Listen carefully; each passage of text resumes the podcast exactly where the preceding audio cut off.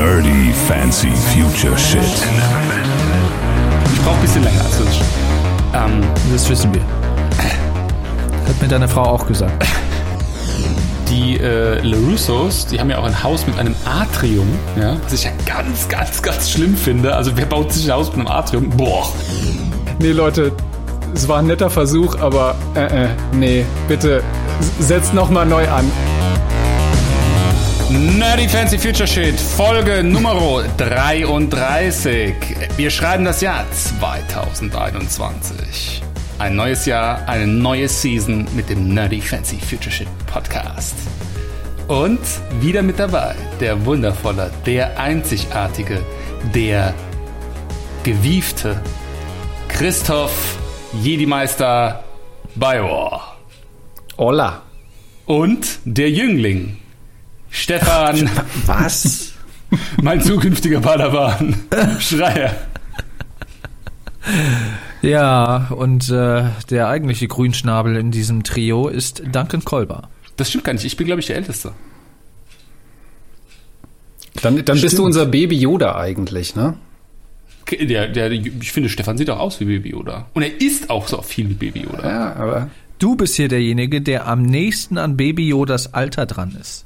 Also musst du mal ganz schön ruhig sein. Ja, das ist wohl wahr, ja. Das stimmt wohl. Ja. Jetzt noch Duncan einer hatte ja weiteres, kürzlich Geburtstag und wurde fast also wie Baby Yoda sieht man ihm das Alter nicht an. Ich, ich rede auch Ja. bisschen, ich rede auch noch ein bisschen gebrochen. Seine Webcam-Auflösung ist aber auch sehr gering. Man sieht die Falten um die Augen nicht so deutlich. Ja, ähm, schön, dass wir wieder zusammengefunden haben und das dann auch noch zu einem unserer Lieblingsthemen und Serien des ja, letzten Jahres, letzten zwei Jahre. Cobra Kai. Never dies. Furcht existiert nicht in diesem Podcast. Ich sage es immer wieder gerne. Danke, Netflix, an dieser Stelle mal, dass wir so in ein neues Jahr starten konnten. Ganz besonders nach 2020, das Jahr, in dem Corona Kontakt aufnahm. Äh, hatte man gleich was Schönes am 1.1. zu tun. Ja, Und und Sie haben es auch vorgezogen. sie haben es vorgezogen, genau. Da, Ja. hat, da hat Netflix äh, ein Erbarmen gehabt mit den Fans tatsächlich. Die hatten auch tatsächlich einen, einen sehr witzigen Clip äh, vorgeschaltet gehabt, um das anzukündigen, ähm, haben dann aus der Serie einen einen Moment rausgepickt, wo, wo Johnny Lawrence da am Laptop sitzt und da irgendwelche Daten oder sowas einstellt und haben das dann dazwischen geschnitten und dann sah es halt so aus, als würde Johnny Lawrence äh, auf die Netflix-Seite gehen und gucken, oh, Cobra Kai wird am 8. Januar gelauncht. Nee, das ist zu spät. Und dann tippelt er rum und dann ändert er das Datum auf den 1.1. und grinst danach. Ähm, fand ich sehr, sehr witzig gemacht und äh, sehr schön und hat natürlich die Fans entsprechend gefreut. Und uns auch, weil so konnten wir richtig gut ins neue Jahr starten.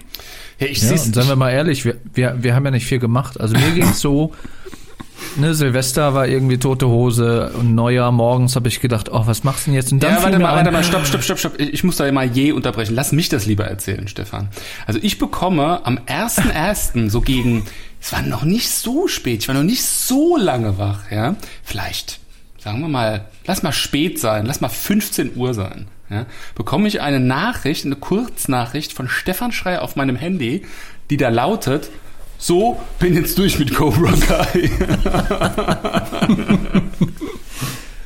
Ja, ich bitte dich, die eine Episode hat irgendwie 20, 25 Minuten. Das sind 10 Folgen, das ist doch schnell wegge weggebinged. Ja, das wäre auch schon mein erster Kritikpunkt. Ähm, wie sich rausstellt, sind die Folgen zu kurz. Man hat es einfach zu schnell geguckt. Also ich hätte mir mehr gewünscht. Ja? Ja, das ist ja immer so, wenn eine Serie gut ist, wünscht man sich immer irgendwie mehr und mehr, mehr. Aber ähm, es ist vielleicht auch ganz gut, dass es halt so reduziert Ja. ist und bleibt und da auch dann keine unnötigen Längen irgendwie entstehen. Ja. Also es ist, wie es ist. Ja, ich habe nämlich auch Gegenteiliges gehört. Also beispielsweise äh, einer unserer äh, Praktikanten äh, bei, bei Radio Regenbogen beispielsweise hat sich bitterlich darüber beklagt, dass er ja jetzt The Blacklist äh, durchgucken möchte und äh, da sind auch die Folgen irgendwie 45 plus x Minuten lang und er sagt, das ist einfach zu lang. Das, das, das macht so keinen Spaß mehr. Und Deswegen so als, als Appetithäppchen oder als, als klein, in, in kleinen Häppchen serviert fand ich Cobra Kai. Hat bislang zumindest auch in Staffel 1 und 2 wunderbar funktioniert. Und ähm, nö, also ich hatte ehrlich gesagt nicht den, den Wunsch verspürt, dass es noch etwas länger gehen kann. Nee, ich, also ich stimme euch beiden zu 100% zu. Ich äh, finde auch die äh, Art und Weise, wie das dramaturgisch dann in den 30, 35 Minuten gelöst ist, finde ich immer toll. Ähm, wünsche mir da auch gar nicht, dass das da irgendwie zu Längen kommt und dass es künstliche Länge gezogen wird. Ich wünsche mir einfach mehr Folgen. Also ich war einfach schon mhm. wieder, ich war, ich war super begeistert und super happy, dass es weitergeht. Und dann irgendwie, ich glaube, drei oder vier Tage später hatte ich dann alle fertig geguckt. Da war ich super traurig. Was? Weil alle schon wieder so, weg waren. So lange hast du gebraucht? ja, also ich das ist Kinder. Das, ja, ja. Ich brauche ein bisschen länger als das. Ähm, das wissen wir. Hat mir deine Frau auch gesagt. muss ich jetzt deine Muttersprüche auspacken, Stefan? Willst du es wirklich wissen? nee, ähm, also das ist wirklich schade, weil äh, ich, also auch die Staffel jetzt wieder, die hat mich äh, ich sag mal, gut gefesselt. Äh, lasst uns da gerne nochmal genauer drauf eingehen, wie wir die dann im Einzelnen fanden. Mhm. Aber ähm, ich, ich habe irgendwie so dieses Gefühl, wie in so einem, ähm, bei den, wisst ihr noch, früher bei den Serien gab es immer diesen Mid-Season-Hiatus, also in der Mitte der Staffel wurde dann so eine längere Pause gemacht. Dieses Gefühl habe ich jetzt gerade auch bei Cobra Kai, wohl wissentlich, dass es jetzt halt wieder irgendwie knapp ein Jahr dauert, bis die nächste Staffel kommt. Ja. Aber ja. ich habe so das Gefühl, so, es könnte doch morgen weitergehen. Ja, ich, wie gesagt, wir wissen, was du meinst. Äh, für uns könnte es auch nicht schnell genug gehen, dass jetzt irgendwie die vierte Staffel kommt und wir noch mehr sehen und am besten irgendwie das ganze Jahr über die Staffeln ineinander übergehen, nahtlos, aber das, dann wird man sich ja auch nicht mehr auf eine neue Staffel freuen. Deswegen, ähm, jetzt haben wir wieder eine sehr gute Staffel bekommen, meiner Ansicht nach. Jetzt müssen wir halt ein Jahr warten und bekommen dann wieder eine gute Staffel sicherlich. Äh, das ist halt der Lauf der Seriendinge. Also, das ist auch nichts Ungewöhnliches. Also, ja, klar, natürlich. Ich habe, nachdem ich dann die Folgen geguckt habe, habe ich auch gedacht, ach, schade, schon vorbei. Nach fünf Stunden. Aber, ähm, aber es, ja, es ist halt, es ist, es ist halt so. Was, was, will, was willst du machen? Ich habe letztes Mal zum Beispiel, habe ich mir noch nach der, nach den Staffeln, ähm, die Karate Kid Filme nochmal angeguckt, ne? Aber die sind ja auch schnell weggeguckt. Mhm. Habe ich jetzt nach der Staffel auch den ersten nochmal wieder geguckt. Nur so als kleiner Auffrischer wieder.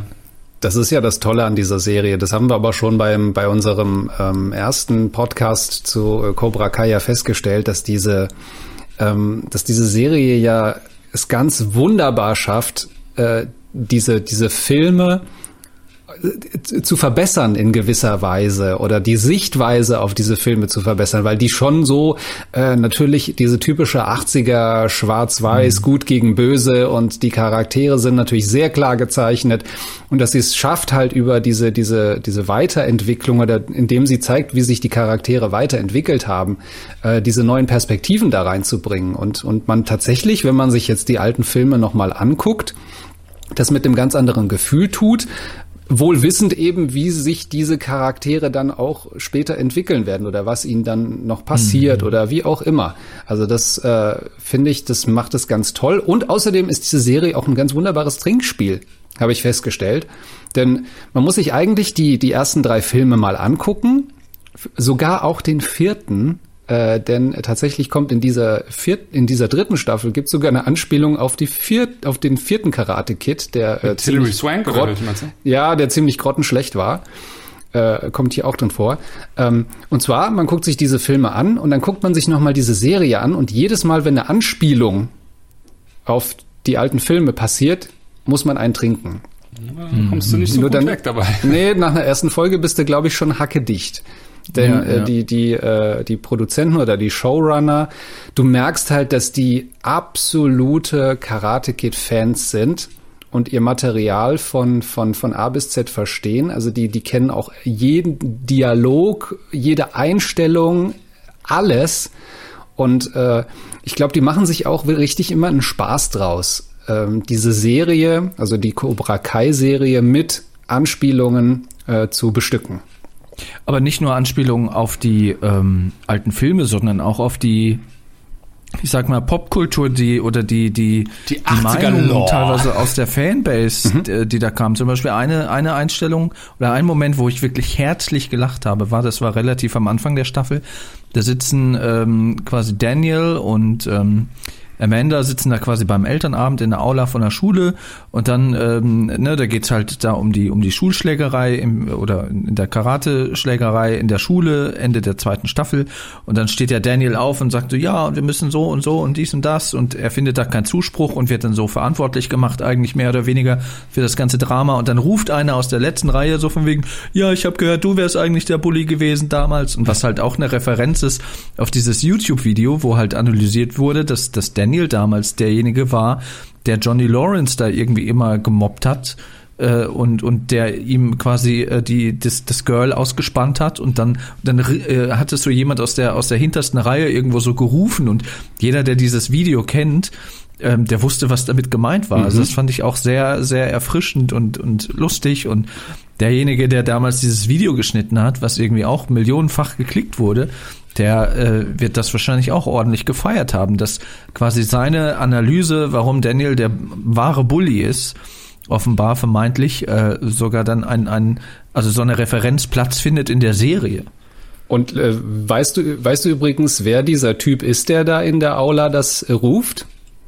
Jetzt sagt nicht, das war der Typ, der das Video gemacht hat.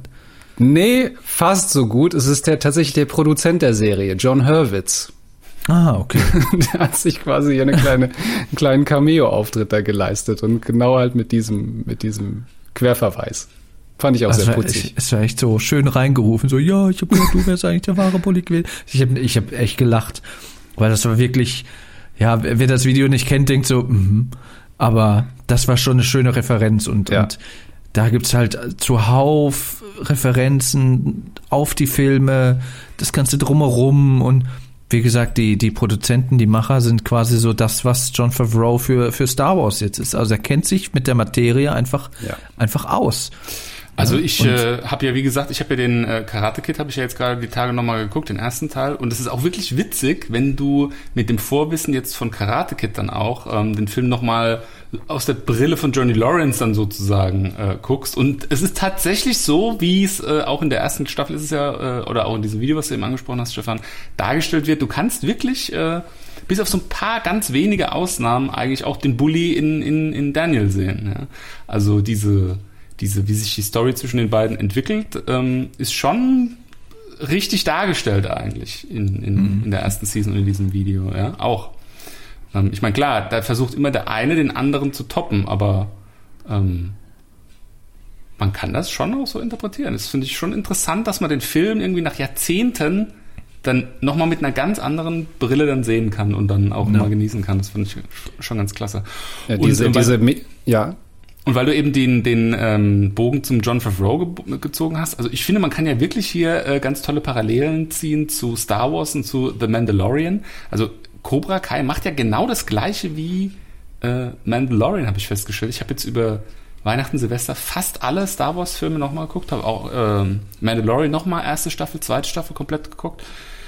Bin jetzt bei ähm, Rückkehr der Jedi-Ritter gelandet ge- vorgestern und muss sagen, äh, ich, ich glaube, ich finde mittlerweile den Mandalorian besser als Star Wars. Und so geht's mir jetzt mit auch ähm, mit, mit Cobra Kai. Also das, das hat diese Karate Kid Lore genommen und hat sie einfach nochmal besser gemacht. Und das ist äh, genau dieses Phänomen, was ich finde. Also du gibst fähigen Leuten einen Franchise und die kriegen es hin und machen den noch besser. Ja? Also wir, wir, wir sind jetzt irgendwie von 20, 30 Jahren geprägt von, von Fortsetzungen, die es immer verschlimmbessert haben. Jetzt ist es endlich mal zwei Leuten gelungen, irgendwie was, was Geiles zu nehmen und es noch geiler zu machen. Das feiere ich. Und irgendwie, du hast auch gerade Star Wars angesprochen. Selbst Cobra Kai hat ja fast so Star Wars Anleihen.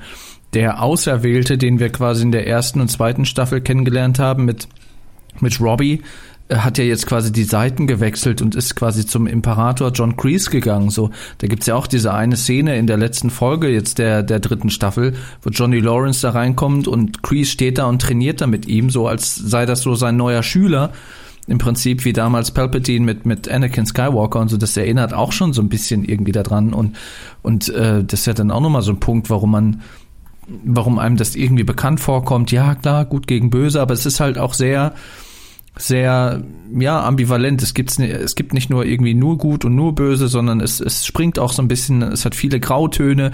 Wir haben auch eine Backstory zu äh, John Kreese bekommen.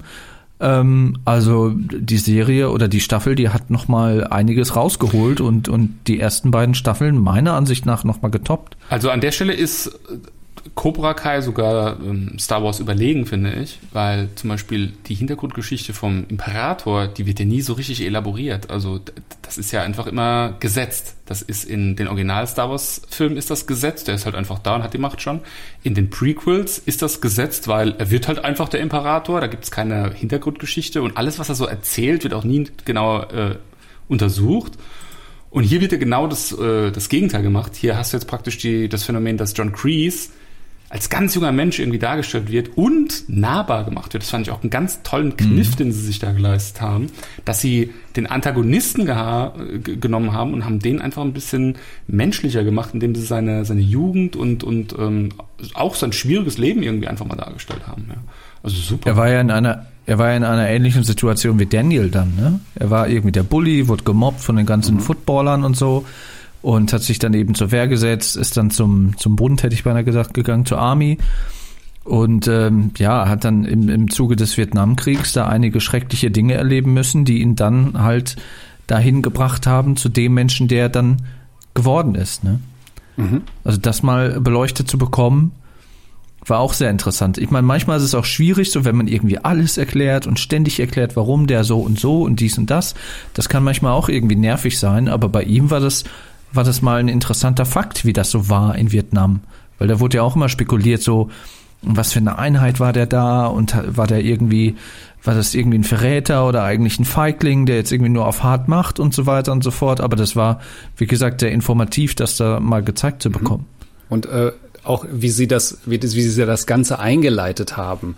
Ähm, das war eigentlich auch äh, sehr interessant, weil äh, in dieser Staffel gab es, gab es mehrere Momente, wo die äh, Drehbuchautoren uns zuerst mal auf eine falsche Fährte gelockt haben.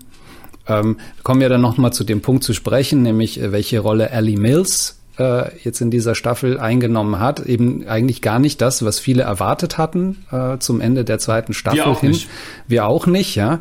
Ähm, und äh, jetzt nochmal zurückzukommen auf, auf John Kreese. Äh, es wird ja, wird ja sozusagen eingeführt als ein, äh, ja, als eine Reinigungshilfe in dieser, in dieser Bar oder Milchbar oder was auch immer das ist. Oder ein Diner. Nee, ein, ein Diner ist es ja. Mhm. Und ähm, aber zunächst mal kommt ja da so ein, so ein, so ein Typ da reinmarschiert ne, mit seiner Freundin und schwafelt da irgendwas von, von keine Gnade und hm, hm, hm, und alle Leute denken erstmal, oh, okay, das ist der junge John Kreese, ne? Es schon, war schon immer so ein Großmaul. Ja. Und dann, dann mobbt der Typ, dieser Typ halt diesen, diesen, diesen, diesen Reinigungs, die, die Reinigungskraft und da stellt sich halt raus, nee, also John Kreese ist diese Reinigungskraft. Lustiger Hinweis, äh, dieser Typ, dieser, dieser Mobber, äh, der ihn so dumm anmacht, ist der Sohn von Martin Cove, der John Kreese Ach. spielt. Jesse Kreese heißt er. Das ist auch super. Also da siehst du, dass die, dass die, dass die Macher der Show sich, sich auch solche, solche, solche Insider-Insider-Gags erlauben, was, was nur so die, die, die, die nerdigsten Nerds da irgendwie wie rauskriegen. Aber das fand ich auch sehr lustig. Weil selbst da mhm. hätten sie dann sagen, ah ja, der sieht ihm schon ähnlich, ja, das ist er bestimmt, ja. Ja, klar, das ist der Sohn halt von Martin Coe, vom Schauspieler. Ähm, nee, also das, das fand ich sehr, das fand ich sehr, sehr lustig und äh, auch ähm, gewieft, weil, weil ähm, die, die Serie halt nicht, nicht mit, also die Erwartungen der Fans in, in gewisser Weise halt unterläuft. Und das finde ich schön. Mhm. Ja, ich, ich finde, ähm, die, die Staffel hat auch überrascht. Also du hast es ja eben auch schon äh, unter anderem angesprochen, Christoph, indem sie halt ein paar Sachen nicht ganz so gemacht hat, wie man sie jetzt halt erwartet hätte. Ja, also Ellie hätte ich jetzt gedacht, wird gleich mal in der ersten Folge eingeführt. Ich dachte eigentlich, sie ist die Ärztin ähm, von Miguel. War da habe ich, da habe ich aber, da habe ich aber eine Frage. In der Episode, wo das kurz gezeigt wird, da sieht man diese Ärztin ja, ja nur ja, von hinten. Ich, ich bin der Meinung, es ist sie. Nein, das ist sie nicht. Sie dreht sich ja dann um. diese, die, also man diese, sieht sie nur ganz kurz. Ich habe sie nicht auf ja, Pause gedrückt, nein, nein. aber ich war der Meinung, das ist sie. Nein, das ist sie nicht. Also man sieht, das ist ja, wo Johnny Lawrence da steht und dann steht ja hinten da diese Ärztin und bla bla bla. Und äh, äh, sie dreht sich aber dann auch um und man sieht, das ist sie nicht. Das war auch eine bewusste Irreführung. Okay. Also wie gesagt, das ist äh, was, das wurde irgendwie anders, ich sag mal, aufgebaut und dann äh, aufgelöst.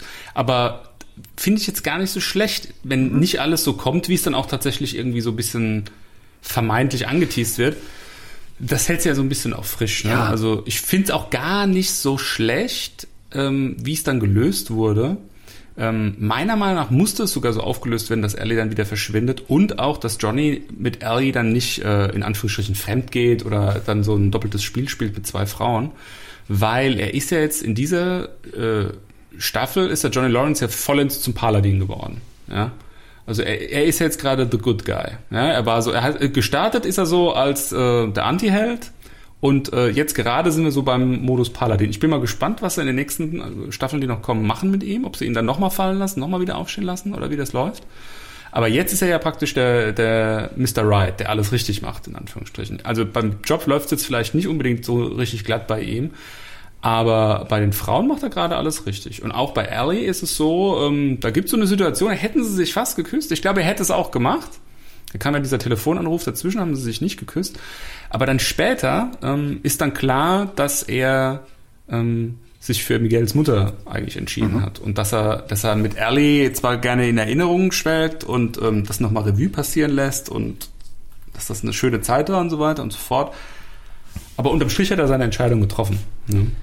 Apropos, ähm, der ist jetzt der Good Guy, da gibt's ja der Titel der achten Episode, wo ähm, Johnny, äh, John Kreese und äh, Daniel vor diesem Gremium stehen, als es darum geht, quasi das All-Valley-Turnier, also Argumente zu liefern, warum das doch stattfinden soll. Äh, die Episode heißt äh, The Good, The Bad and The Badass. Ne, Da weiß er halt auch, wer da welche Rolle dann natürlich hat. Also Johnny ist halt immer noch so ein bisschen so der der Anti-Held, der kernige Typ, während äh, Daniel weiterhin so der der der Strahlemann ist, bei dem aber auch nicht alles gut läuft. Und ähm, ja und ähm, Also bei Daniel muss ich ganz ehrlich sagen, da frage ich mich immer noch, nach drei Staffeln mittlerweile, ist er einfach so ein guter Schauspieler oder ist er einfach so ein vertrottelter alter Mann, den man einfach irgendwie so nicht richtig sympathisch finden kann? also er, er macht diese Rolle, macht er, spielt er par excellence, wenn du mich fragst. Also er hat immer so diesen, so leicht nervigen Unterton drauf. So dieses, ja, er ist ja eigentlich der Gute und der Held und ja, aber irgendwie geht er einem doch auf den Keks. Geht's euch auch so? Nee, also ich finde, er ist gar nicht so, also er ist nicht so omnipräsent gut, wie man es vielleicht meinen könnte. Ähm, also er hat schon auch seine, seine, seine Schattenseiten. Ja, es ist, aber das ist ja das, was wir auch schon mal besprochen haben. Es sind halt immer so diese Graustufen in der Charakterzeichnung. Also dass, dass auch Daniel nicht der strahlend weiße Ritter ist, sondern dass der halt auch ein paar Flecken auf der Weste hat. Ja, und das sind nicht nur die von den Filmen, als er äh, auch äh, Johnny Lawrence da einige Streiche gespielt hat und so weiter und so fort. Also er hadert auch irgendwie mit sich, mit seinen Entscheidungen, muss auch ähm, ja für äh, muss auch die Folgen tragen für Entscheidungen, die er getroffen hat und ähm, ja, ich ich finde es gar nicht, also ich finde nicht, dass er nervt. Er ist einfach irgendwo auch nahbar und realistisch, ohne irgendwie jetzt zu gut zu sein, weil er ist auch nicht der Titelheld dieser, dieser Serie, meiner Ansicht nach. In diesem Sinne war ja auch die Funktion von Ellie Mills eher die, ähm, jetzt nicht irgendwie einen Keil zwischen Johnny und, und äh, Carmen, also die, die Mutter von Miguel zu treiben oder sonst, oder sogar ein Keil, Keil zwischen die beiden. Der, der Ansatz, der wird ja ein bisschen ausgespielt halt in dieser, äh, in der letzten Folge. Aber sie ist eigentlich diejenige, die mit, mit recht feinen Worten, aber dennoch den beiden den Kopf wäscht. Also zum einen sagt sie ja Johnny, ähm, du, es ist natürlich, es ist gut, äh, an, an die Vergangenheit zu denken oder es ist, es ist gut, sozusagen das, das, zu, das zu bewahren, was in der Vergangenheit war, aber man soll nicht in der Vergangenheit leben. So, das ist so die Botschaft, die sie ihm mitgibt. Ähm, und den beiden gibt sie einfach mit, ey Leute, ähm, diese, diese Rivalität zwischen euch, es war ja immer schon so und es gibt deine Seite, es gibt die von Johnny und dann gibt's die Wahrheit.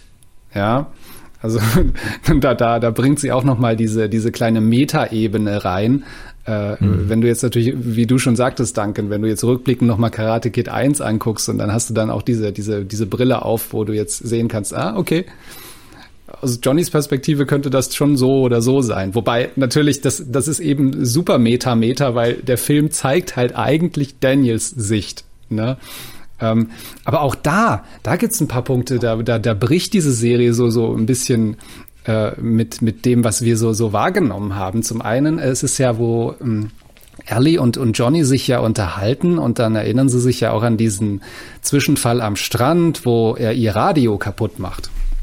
Und ähm, er dann und sie dann ihm vorwirft, ja, und du hast ja dann auch noch mein Radio kaputt gemacht, bist ja mit dem Motorrad drüber gefahren. Und er so, nee, nee, nee, nee, nee, ich war das nicht, das war, das war, das war Bobby.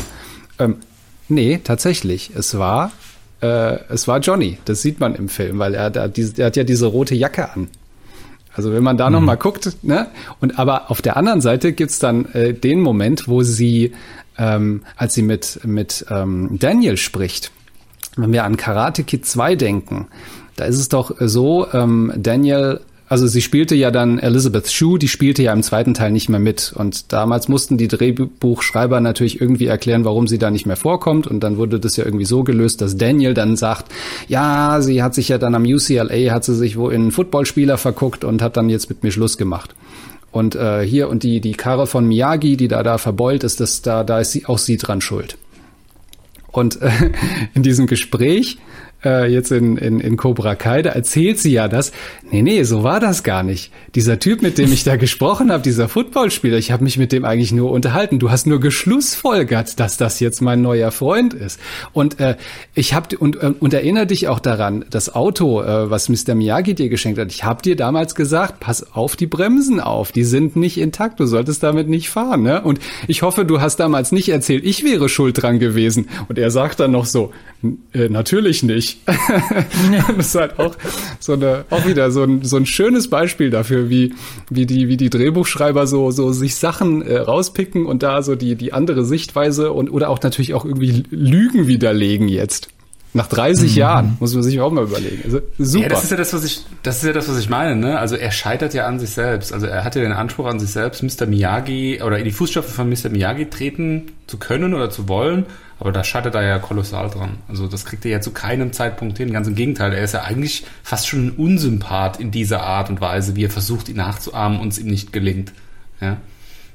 Und das wird dann durch solche Sachen dann auch immer wieder nochmal hervorgehoben und äh, unterstrichen. Äh, ich, ich finde, Ellie ist irgendwie so eine Mischung aus, äh, also erwartet hast du irgendwie so Love Triangle und geworden ist eigentlich so Mr., äh, nicht Mr. Miyagi, sondern eigentlich Meister Yoda, ne, so die, die die Weisheit so über die ausschüttet, über die beiden. Naja, die, die beide irgendwie läutert, die sagt, ihr seid gar nicht so verschieden und jetzt rauft euch doch mal zusammen und lasst es doch alles mal hinter euch und so weiter ähm, ja, sie ist so, so, so diese Instanz, die, die beide dann zusammenführt, was wir dann ja auch am Ende der letzten Folge dann ja auch sehen, was auch sehr spannend sein wird, wie das da in der nächsten Staffel weitergehen wird, wenn beide zusammen offenbar, also ich denke mal, die treten dann beide zusammen als Miyagi-Do auf und äh, nicht als Eagle-Fang und äh, Nee, ich glaube, es kommt Miyagi. ein neuer Name. Ich glaube, es kommt ein neuer Name. Da, das fand ich übrigens auch witzig. Ich, ich dachte ja, Achtung, ähm, es kann ja nur entweder jetzt wirklich der geilste Name aller Zeiten kommen oder halt irgendwas, was so fast schon eine Persiflage ist. Ne? Und genauso ist es ja gekommen mit diesem Eagle Fang Karate. ähm, das ist halt auch einfach super schwer, einen geileren Namen als Cobra Kai zu finden. Also krieg das mal hin. Das ist halt schon so mit der geilste Name, den du überhaupt ausdenken kannst für so ein Karate Dojo. Aber ich glaube, wenn die sich zusammentun, können die nicht Miyagi-Do heißen. Das würde zu sehr äh, bedeuten auch für, für Johnny, dass er das aufgibt, wofür er steht, finde ich.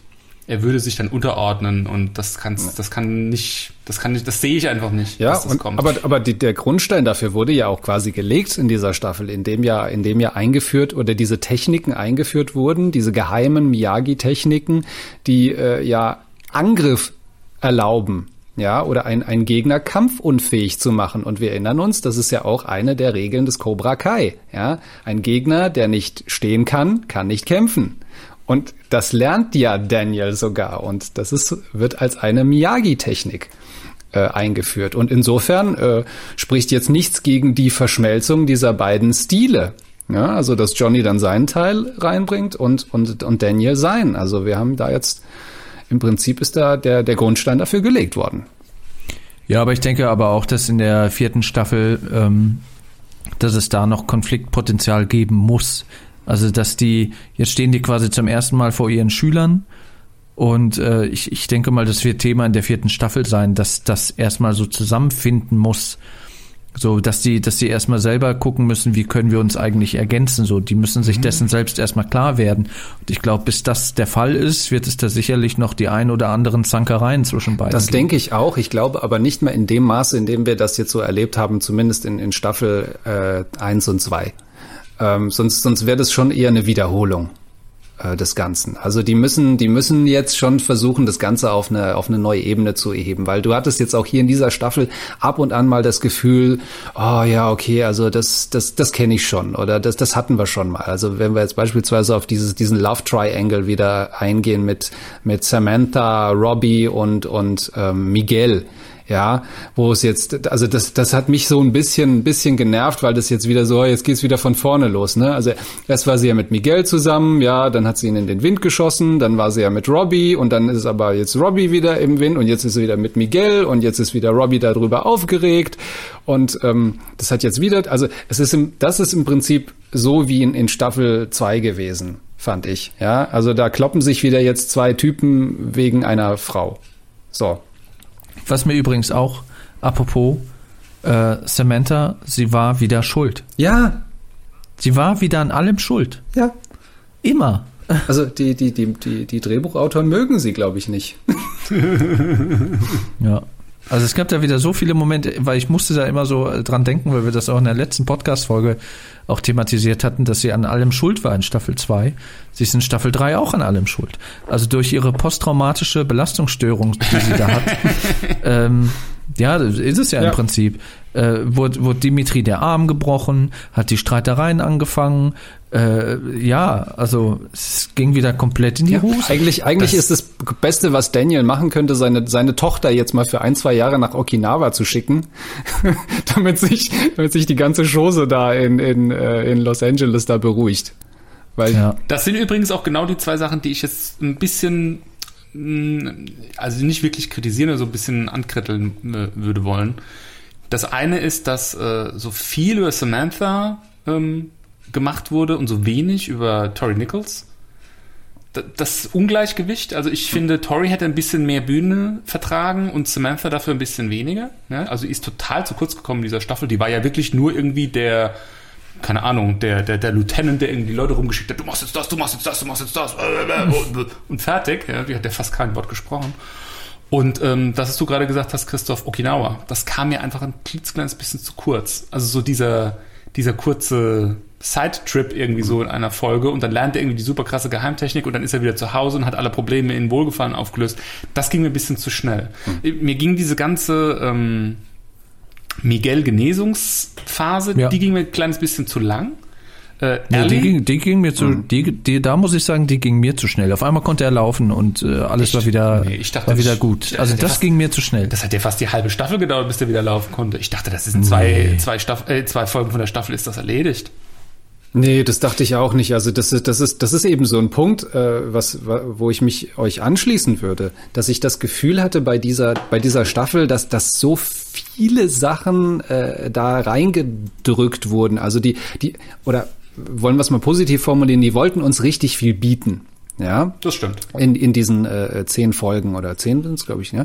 Ähm, zehn, ja. Ja, weil du hattest, du hattest irgendwie nicht das Gefühl, dass alles auf eine Mm, eine Conclusio zusteuert. Also bei der ersten Staffel wusstest du, okay, also hier werden sich jetzt zwei, zwei Fraktionen aufbauen irgendwie, äh, ne, Daniel und, und Dings, und dann, dann wird es wird's den Endkampf geben im All-Valley-Turnier.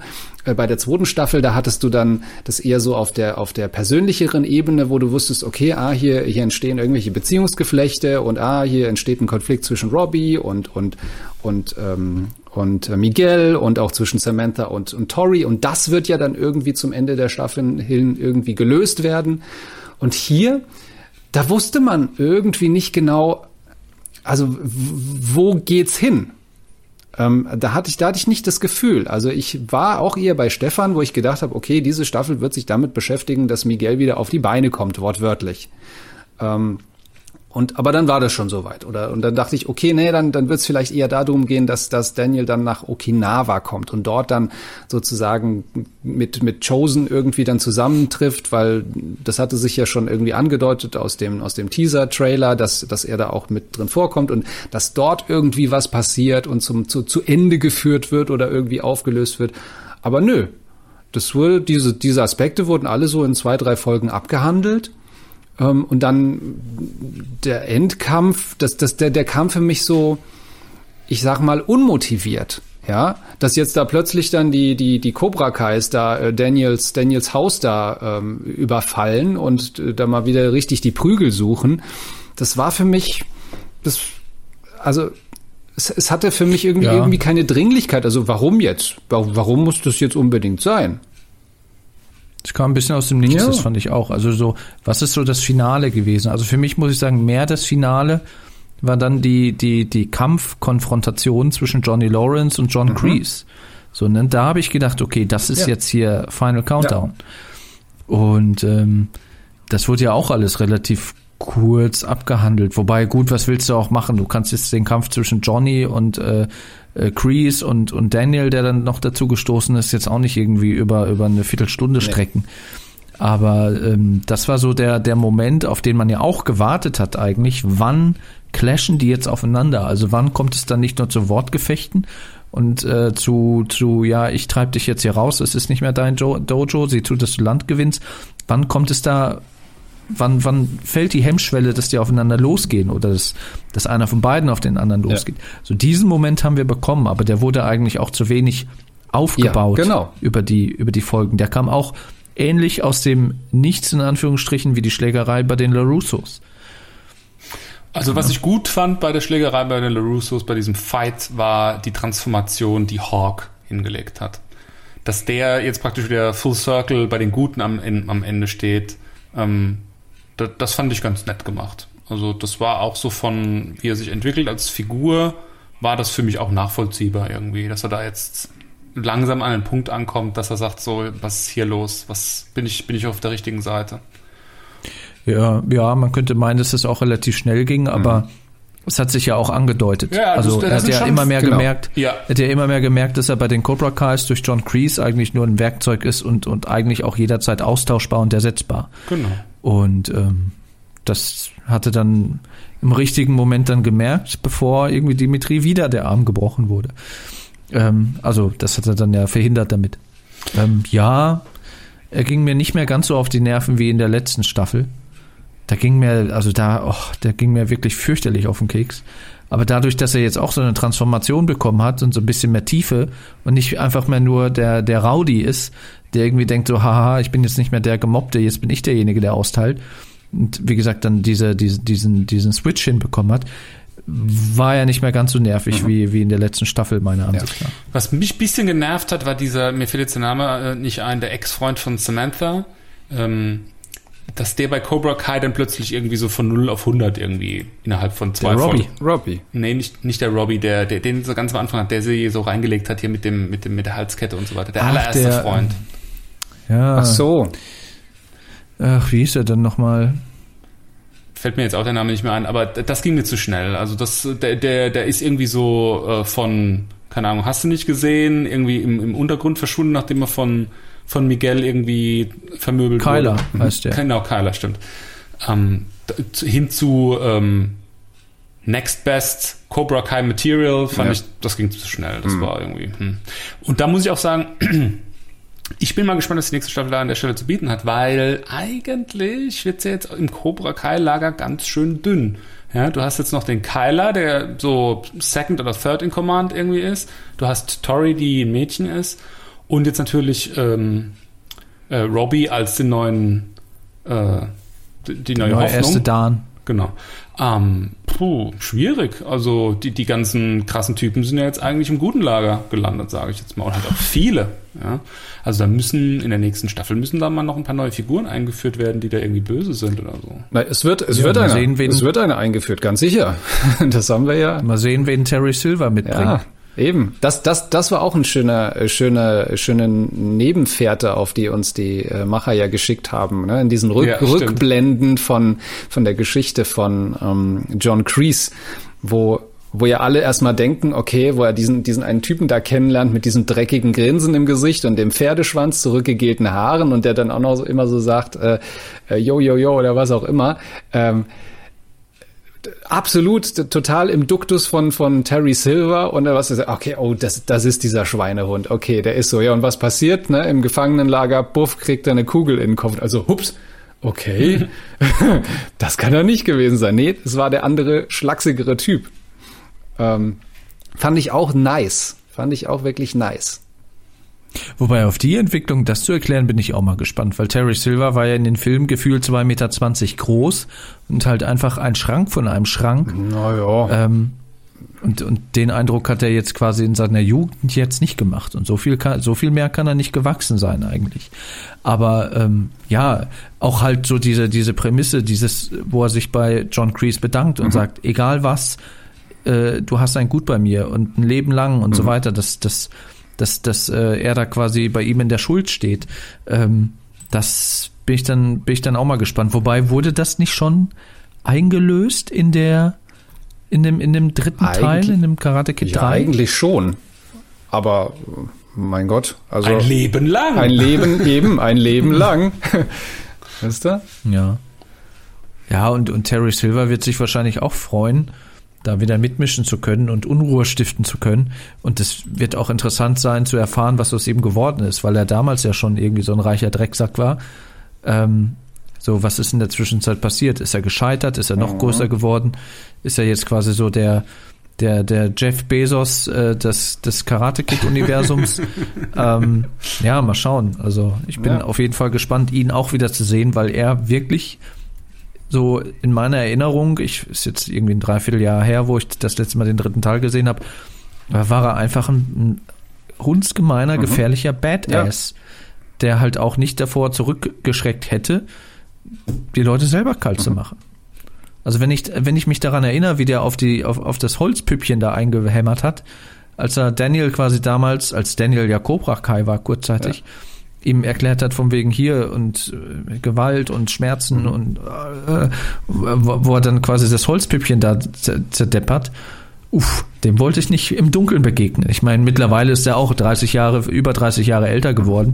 Wie alt mag der jetzt sein? So, so alt wie John Kreese, so irgendwie so an die 70 fast. Aber wenn das jetzt auch so ein durchtriebener alter Sack ist, der da äh, sowohl körperlich als auch psychisch dann noch seine Spielchen treiben kann, und das braucht es dann auch meiner Ja. Ansicht nach, ist es dann ein ganz gutes Gegengewicht zu, zu Johnny und Daniel. Das, das hat es gebraucht. Deswegen hatte man ja auch erstmal gedacht, ähm, oder haben wir ja auch damals noch gemutmaßt in unserem äh, ersten Podcast zu Cobra Kai, als, als wir darüber gesprochen haben, oh, es könnte sein, dass Chosen ja eingeführt wird. Und äh, es sieht irgendwie so aus, dass da irgendwie eine Allianz entsteht zwischen Chosen und, und Daniel. Und dann haben wir ja wieder einen, einen Widersacher neben Johnny, der jetzt sozusagen auf die, auf die Seite der Guten gewechselt ist. Und dann brauchst du irgendwie ein Gegengewicht. Ähm, Und da haben wir auch gedacht, na, könnte vielleicht Harry Silver sein, der, der dann auftaucht. Aber nee, okay, also das haben sie sich jetzt für die vierte Staffel aufgespart. Aber gut. Das, da, muss ich, da muss ich mal sagen, ich bin auch immer wieder begeistert, wie die die ganzen Schauspieler von damals alle wieder irgendwie in Line kriegen, dass sie da mitspielen. Ne? Ja. Also ist ja wirklich phänomenal. Alleine schon jetzt mal äh, Ralph Macchio und, und ähm, William Zepka, dass die beiden gesagt haben, okay, machen wir wieder. ja. Und jetzt auch äh, der, der, der John Kreese Darsteller, der Martin Kauf und äh, jetzt gerade in dieser Staffel auch die ganzen ähm, asiatischen Figuren in, Ja. aus Okinawa, ja, also äh, Kumiko und ähm, Chosen und so weiter, dass die alle sagen, ja, haben wir Bock drauf. Das ist ja auch mal eine Leistung, dass du diesen ganzen Cast von drei Filmen dann irgendwie wieder reaktivierst, muss man schon sagen. Also da habe ich auch schon Respekt vor. Also wenn du dir überlegst, wie oft es vorkommt, dass äh, irgendwelche anderen Figuren gecastet werden müssen. Bei, bei Game of Thrones haben sie ja einmal den Lover von, von äh, Daenerys äh, aus äh, tauschen müssen, weil er keinen Bock mehr irgendwie hatte. Also das schon ist, ist schon eine Leistung. Die haben, die haben ja äh, sogar äh, Tracy äh, Taguchi äh, äh, an Land gezogen. Das war nämlich die, die Yuna gespielt hat im zweiten Teil. Das ist das Mädchen, das Daniel da im Sturm rettet, äh, die da, da auf diesem äh, Mast da sich äh, festklammert und er, er holt sie ja dann da runter.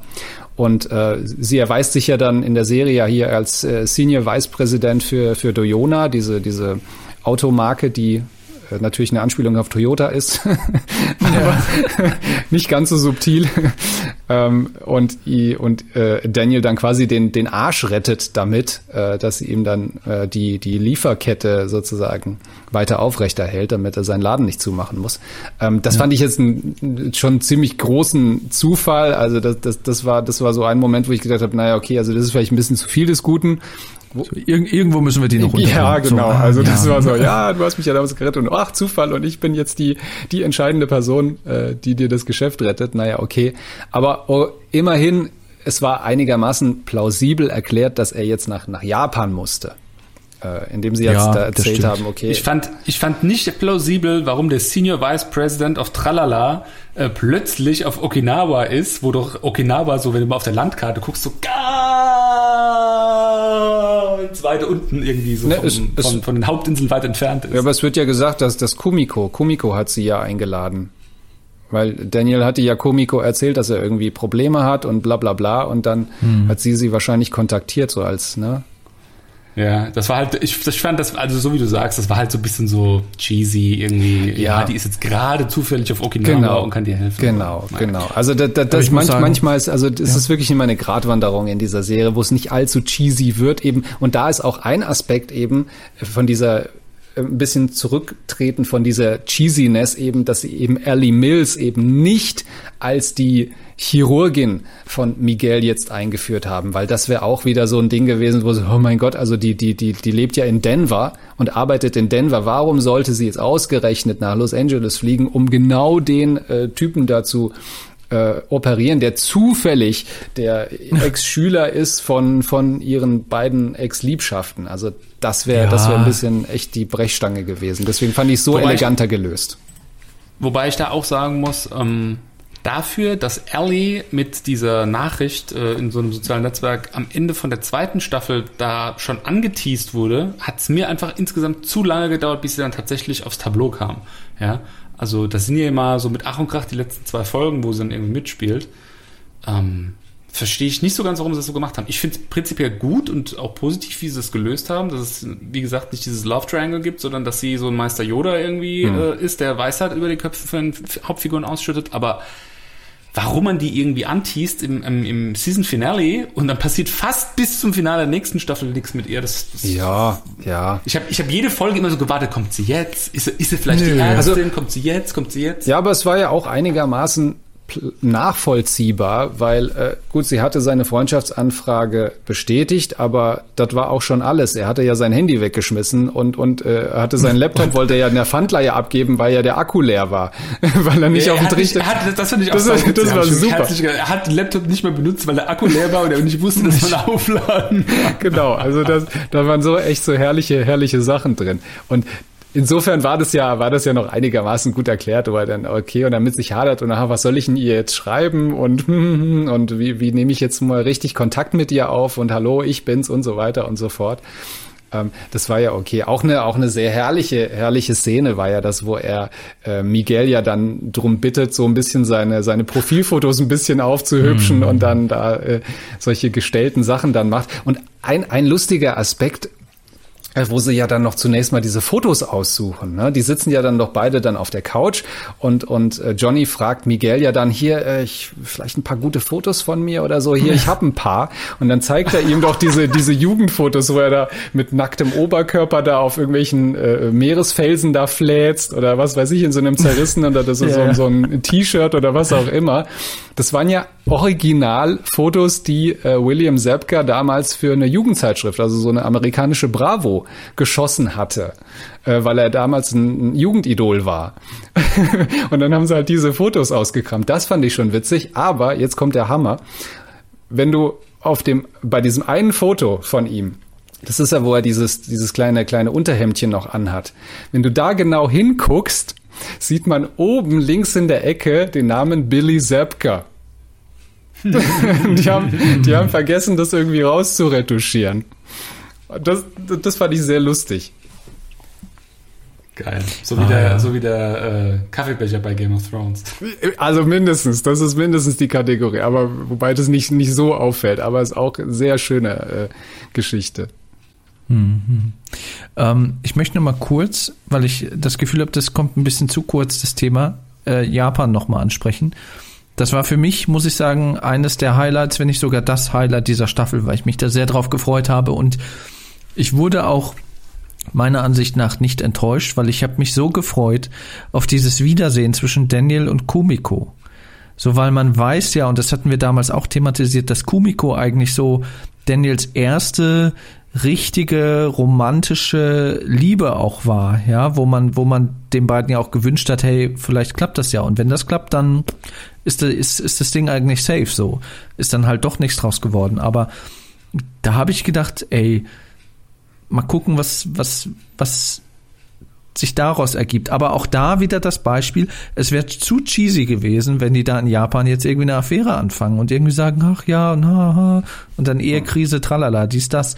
Also man hat es in einer Einstellung gesehen, wo die irgendwie was zusammen getrunken haben und dann irgendwie die, die Handrücken sich berühren und dann so, mm, oh. Aber das war es dann auch schon so. Ne? Ansonsten hast du halt das Gefühl gehabt, ja, das sind halt, die kennen sich von früher, die haben sich über 30 Jahre nicht gesehen und sind mittlerweile halt auch einfach Freunde, obwohl Kumiko ja auch zu haben wäre. Genauso wie, äh, wie, wie, wie, wie, ähm, ähm, Ellie. Ellie, genau.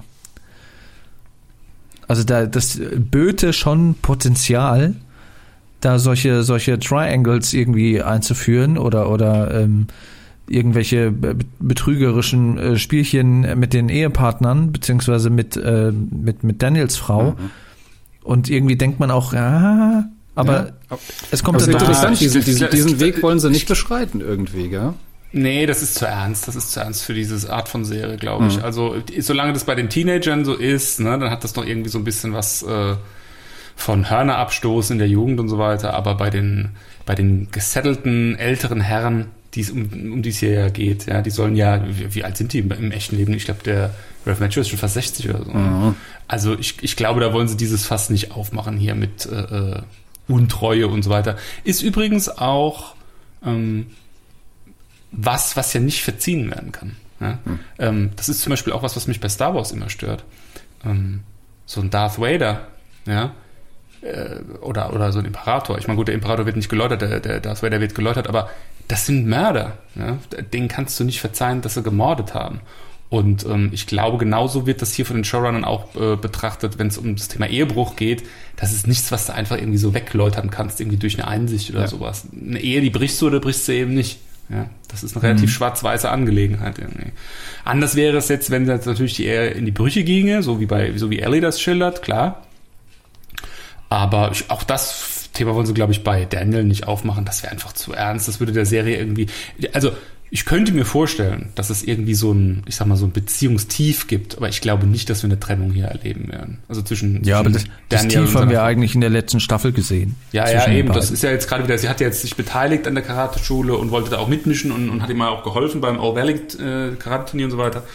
Das wieder zurück zurückgewinnen. Ähm, ja, ich glaube, das Thema ist jetzt erstmal gegessen. Ja.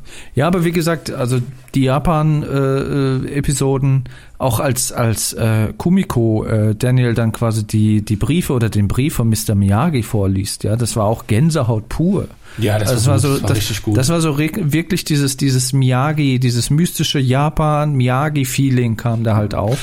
Und ähm, dann auch, als er auf Chosen trifft, das war auch zuerst lustig, weil Chosen hat halt gar nichts gesagt.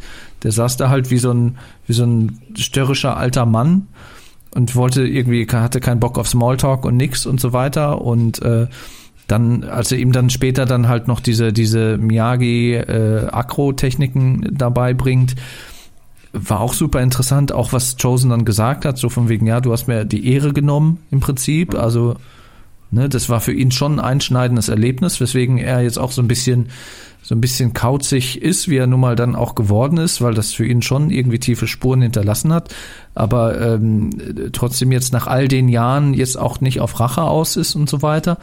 Also so diese ganzen, diese ganzen Prämissen, die diese, dieser Japan-Ausflug hatte, fand ich, fand ich halt ganz toll. Also es war für mich wieder so, so Karate Kid at its best so. Auch so mal losgelöst von dem ganzen Teenie-Gedöns, was man dann halt so im All Valley dann halt hatte. So, das ja. hatte mal wieder so diese, so eine gewisse Ruhe, so eine gewisse so, so Miyagi-Vibes dann halt auch wieder. Ne? Das war halt sehr elegant gelöst mit dem Brief, muss ich schon sagen. Also das war einfach toll gemacht, weil du dadurch, dass das vorgelesen wurde aus seiner Perspektive, hast du ja halt einfach das Gefühl gehabt, er sitzt da und erzählt diese Geschichte. Ja, das war wirklich, ja. das war schon, also da gebe ich zu 100% recht, da kam totaler Miyagi-Flair auf. Und da, da ist es auch richtig ernst gewesen in dem Moment. Ne? Da ist es so ein bisschen weggegangen von dieser, von diesem Teen-Drama hin zu, ähm, was das alte Karate Kid ja verkörpert hat als, als die Filme. Ja.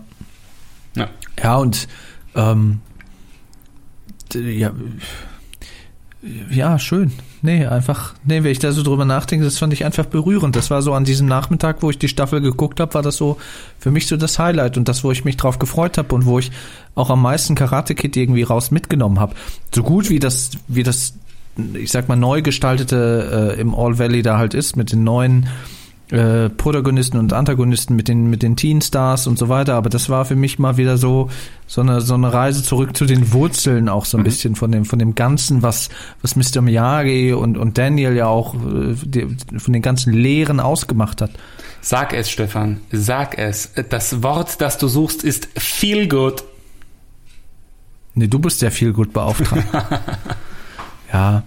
Was ich, was ich ein bisschen irgendwie in, im ersten Moment auch merkwürdig fand, aber wo ich auch dachte, ja gut, das muss es ja eigentlich auch gegeben haben, war halt so dieses Revealing, dass, dass es halt auch so eine Dark Side äh, im, im Yagi-Karate gibt. Ne, dass es halt nicht immer nur auf Verteidigung, Verteidigung, Verteidigung, sondern dass es da halt auch, wenn es Krieg gibt, den es ja damals dann auch in dieser Historie durchaus gab, dass da halt auch Techniken angewandt werden mussten, die halt den äh, jeweiligen Gegner kampfunfähig machen, um ihn dann auch mitunter zu töten. Ja. Das war ja auch so ein bisschen Foreshadowing dahin, dass es dann, deswegen war es ja dann wenig überraschend, dass äh, Daniel quasi dann äh, John Kreese dann auch ausnockt und bewegungsunfähig macht. Dieser Moment, wo er wirklich anscheinend bereit war, da äh, nicht nur die Nase zu, zu hupen, sondern ähm, ihn halt dann auch wirklich äh, zu töten er nickt ja dann noch, oder äh, Johnny und, und Daniel nicken sich ja dann noch zu und, und Johnny sagt schon, okay, ja, tu es. Ne, und dann kamen halt die Kinder dann nochmal äh, dazwischen mhm. und äh, dann wird gesagt, ja, wir klären das beim All Valley Turnier. Ja.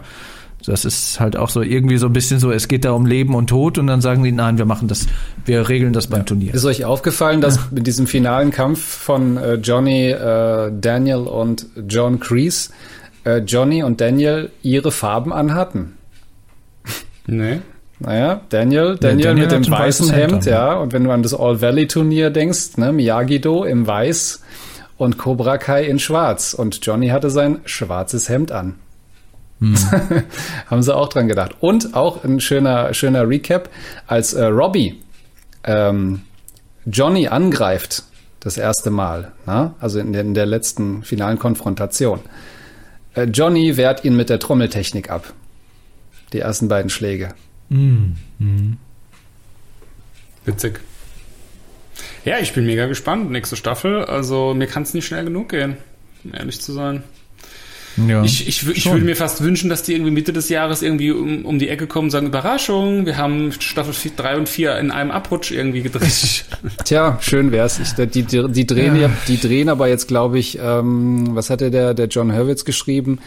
Die werden ja, jetzt vom 20. Januar, also in neun Tagen fangen sie an mit dem Dreh und dann bis zum 15. April. Ähm, und das ja, halt unter, unter Corona-Bedingungen. Ne? Also das wird, ja, das wird das, das Ganze dann ja wahrscheinlich auch nochmal. Ja, das wird das Ganze, das wird das Ganze hinauszögern. Also ich persönlich gehe nicht davon aus, dass es im Dezember rauskommen wird, sondern eher, eher tatsächlich Januar 2022. Ja, ja. Naja, das im Dezember sind wir ja auch erstmal, äh, sind wir ja auch erstmal gebucht durch die neue Staffel The Mandalorian.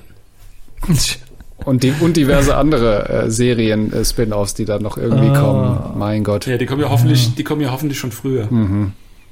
Es gibt, äh, habe ich gerade die Tage jetzt gesehen, als ich die ganzen Star Wars nochmal äh, nachgeguckt habe.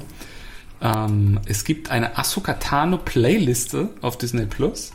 Da kannst du dir von Clone Wars alle Folgen nacheinander angucken, in denen Ahsoka Tano die Hauptrolle spielt. Mhm. Auch ein smarter Move von diesem, muss ich sagen. Ja. Mhm. Äh, Habe ich den Kindern gezeigt und die haben es für gut befunden. Das werden wir uns demnächst auch mal dann reinziehen. Die sind große Ahsoka Tano-Fans geworden. Dankens Kinder approved. yes.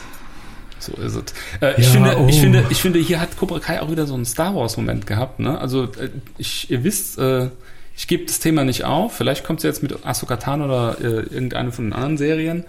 Du hast ja bei Cobra Kai diese grauen Jedi im Prinzip. Ne? Also du hast diese, wir, wir sind nicht richtig böse, aber wir sind auch nicht so ganz gut. Und das ist auch wirklich so ein bisschen die Magic an dem Ganzen, finde ich. Und das ist genau das, was Star Wars an der Stelle eigentlich auch fehlt. Also das, das Fass müssen sie jetzt früher oder später mal aufmachen, wenn du mich fragst. Ja gut, in meiner Ansicht nach ist Ahsoka Tano ein grauer Jedi. Weil die, ne, äh, äh, ach, wir driften jetzt hier schon wieder zu Mandalorian ab, aber ne, sie ist ja jetzt nicht nur meiner Ansicht nach nicht strahlend weiß. Also sonst hätte die da die ganzen Wachen nicht so abgemetzelt in der einen Folge auf dem Waldplaneten. Ähm, Nochmal zurückzukommen auf Cobra Kai. Äh, letzte Folge. ähm, wie fandet ihr den, den, den Kampf von den äh, Cobras im, in, im Haus der LaRussos? Ich, also was mich gestört hat, war, dass es in, in dem Haus von den LaRussos war. Das fand ich ein bisschen over the, top, over the top. Das war mir zu krass irgendwie so. Also ich, bei jemandem, ich sag mal, einbrechen, ja, die schmeißen den Typ irgendwie den ersten, schmeißen sie durchs Fenster wieder rein, der rausgeht.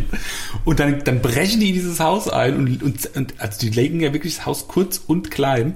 Ich finde es eigentlich schade, dass man nicht sieht, ähm, wie dann praktisch äh, Daniel und seine Frau sich irgendwie darüber echauffieren, dass das Haus zerstört wurde. Das hätte mir, das hätte mir noch gefehlt. Ähm, das fand ich ein bisschen zu krass. Also der Schauplatz hätte für mich ein anderer sein dürfen. Aber den Fight als solches, den fand ich cool. Ja, ich, ich fand es sehr beengt irgendwie in dem Haus. Also da, wenn ich das mit der Schule vergleiche, äh, das, der, der finale Kampf in der letzten Staffel, da war alles irgendwie so ein bisschen, so ein bisschen räumlich weiter irgendwie. Und in dem Haus war alles so eng mit den Gängen und so weiter und so fort. Überall wurde irgendwie geprügelt. Es, es, es war halt jetzt kein Riesenfokus irgendwie auf einer Konfrontation, außer natürlich dann Miguel, der gegen Kyler gekämpft hat und der dann auch wieder gemerkt hat, dass er doch wieder treten kann. Ähm, aber es war mir teilweise, also ich hatte zum Beispiel eine, eine Einstellung war mir so ein bisschen, sah mir so ein bisschen nach einem Fehler aus. Das war, ähm, als, als Hawk, nachdem er geläutert war, äh, schmeißt er ja den, den einen Typen irgendwie auf den Tisch und der Tisch zersplittert in tausend Teile. Und irgendwie äh, gefühlt äh, eine Minute oder eine halbe Minute später gab es wieder eine ähnliche Situation. Jemand fliegt auf den Tisch, aber der Tisch zerbricht nicht. Wo ich nicht wusste, ist das jetzt derselbe Tisch oder wie viele Glastische haben die da rumstehen? Also das war zum Beispiel so ein Punkt, wo ich dachte so, hm, aber ja, ich fand es ein bisschen zu over the top irgendwie, muss ich sagen. Oder nicht over the top genug. Die äh, LaRussos, die haben ja auch ein Haus mit einem Atrium, ja, was ich ja ganz, ganz, ganz schlimm finde. Also wer baut sich ein Haus mit einem Atrium? Boah. Äh, warum geht dieses blöde Atrium nicht zu, äh, zu Bruch? Ja, also du siehst tausendmal irgendwie jemanden an diesen Glasscheiben vorbeilaufen. Ich glaube an einer Ja. Stelle sogar einmal dagegen krachen, Ja. aber das, äh, diese Scheiben von diesem Atrium, die gehen nicht kaputt. irgendwie. Aber was, was sie gut gemacht haben, ist tatsächlich, ich glaube, so die ersten äh, zwei, drei Minuten von diesem Kampf äh, ist ja alles in einer Einstellung gefilmt. Ähm, also du hast da keinen Schnitt. Ich glaube, der erste Schnitt kommt tatsächlich dann in dem Moment, wo, wo Hawk dann seine, seine Läuterung hat. Echt, Ähm, ist das so ein ja, One-Shot? Das ja, das ist halt, ja, müsst ihr noch mal gucken. Ist ein, ist ein, ist ein, ist ein Longshot. Ähm, wobei es auch sich wirklich lohnt, das noch mal zu gucken und dabei mal eher auf die Kämpfe im Hintergrund dann zu achten. Denn äh, du siehst dann da, da meinen sie es dann nicht so ganz ernst.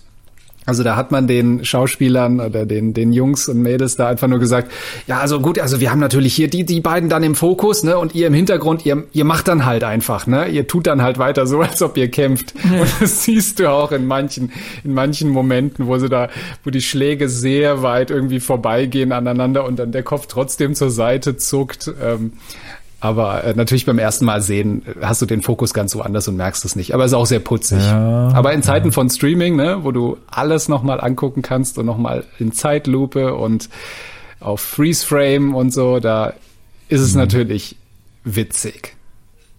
Ich fand es immer so krass, dass diese zwei kleinen Jungs, das sind ja so zwei kleinere Jungs jeweils im, im Yagido dann später und bei Cobra Kai, dass die halt immer die Hucke voll kriegen ohne Ende. Kurz nachdem, äh, kurz nach dieser Autowäsche, da wurde der Kleine ja auch zu Brei geprügelt, nachdem ihm dann die Kohle abgenommen wurde. Dann in den finalen Kampf fliegt der andere kleine Junge dann äh, durchs, durchs Fenster in die Küche rein und so. Also sie kriegen nur aufs Maul. Also, Ja, Ja, die, haben ja, die haben ja noch weiche Knochen in dem Alter, weißt du? Ja. Ach. Ja, und dann, äh, wie, wie fandet ihr den, den Kampf dann, wo ja auch drauf gewartet wurde zwischen äh, Tori und Samantha? Ich muss ganz ehrlich sagen, das hat mich nicht so gekickt. Ich weiß auch nicht warum. Also erstens mal finde ich diese komischen Bo-Stäbe oder was auch immer, die finde ich irgendwie, die, die, die, die wirken so awkward auf mich. Die sind irgendwie zu dick. Also das sind irgendwie so, so dicke Stangen irgendwie. Und dann irgendwie, ach, ich weiß auch nicht. Das, ich, ich fand dieser, ähm, dieser Konflikt zwischen diesen beiden Figuren, der war mir zu aufgesetzt, mhm. zu künstlich, als dass der mich besonders berührt hätte. Ja, ja geht mir auch mhm. so.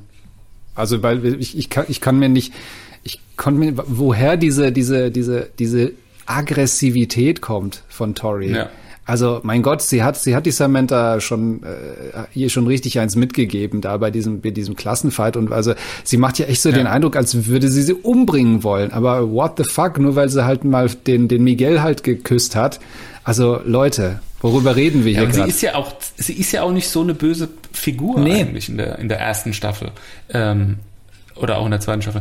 Ähm, sie, sie, sie, sie macht so diese, sie, sie, also in meiner Wahrnehmung macht sie so eine 180-Grad-Wende zwischen Staffel 2 und Staffel 3 hin zu so einem ganz flachen, platten, bösen Charakter.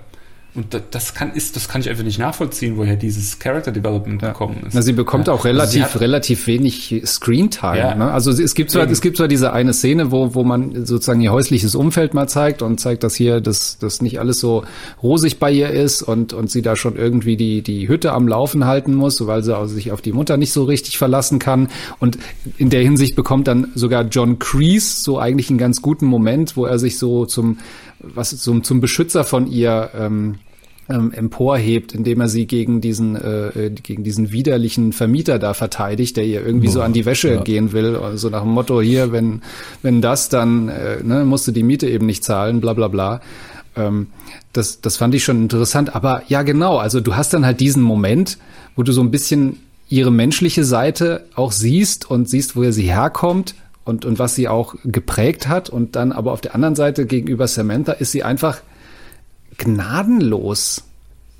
Ne? Also das, ja. das, das, das hat mich so ein bisschen, bisschen verwundert. Und, und deswegen mhm. bin ich genau bei dir, Danken. Also hat mich dieser Kampf zwischen den beiden nicht so, nicht so gecatcht. das war im, im, im, am Ende der zweiten Staffel, bei diesem Schulfight, da war es für mich noch nachvollziehbar, weil sie da noch von den Emotionen sozusagen über diesen Verrat, den Miguel an ihr begangen hatte, wegen Samantha oder umgekehrt, wie auch immer, da konnte ich es noch nachvollziehen, ja. Also diese, diese erste Wut darüber betrogen worden zu sein, ja.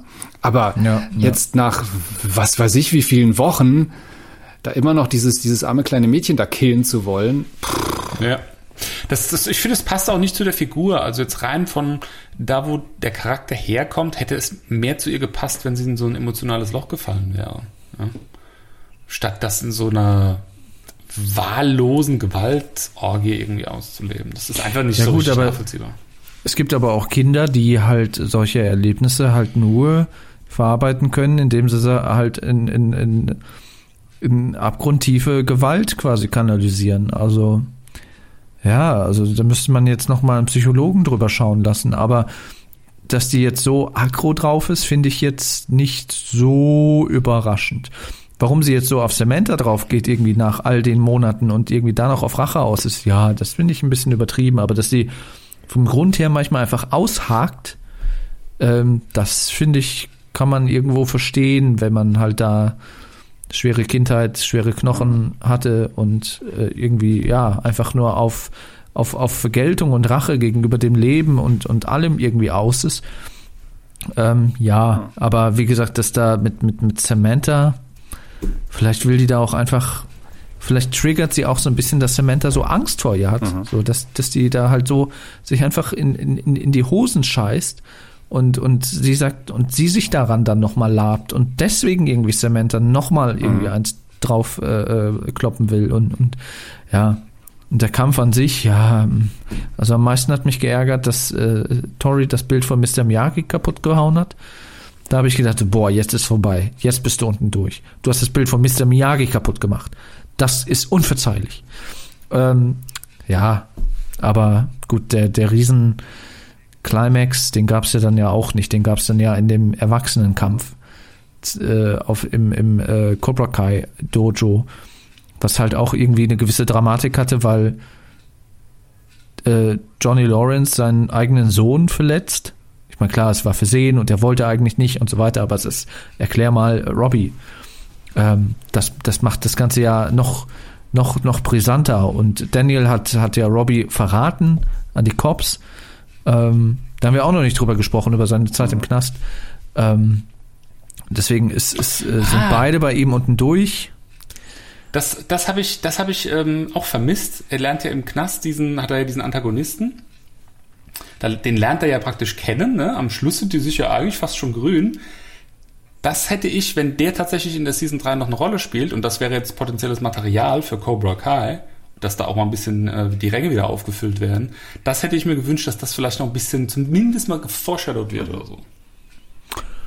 Ja, also weiß nicht, man muss ja jetzt auch nicht alles foreshadowen, aber der Gedanke wäre plausibel, ja, why not?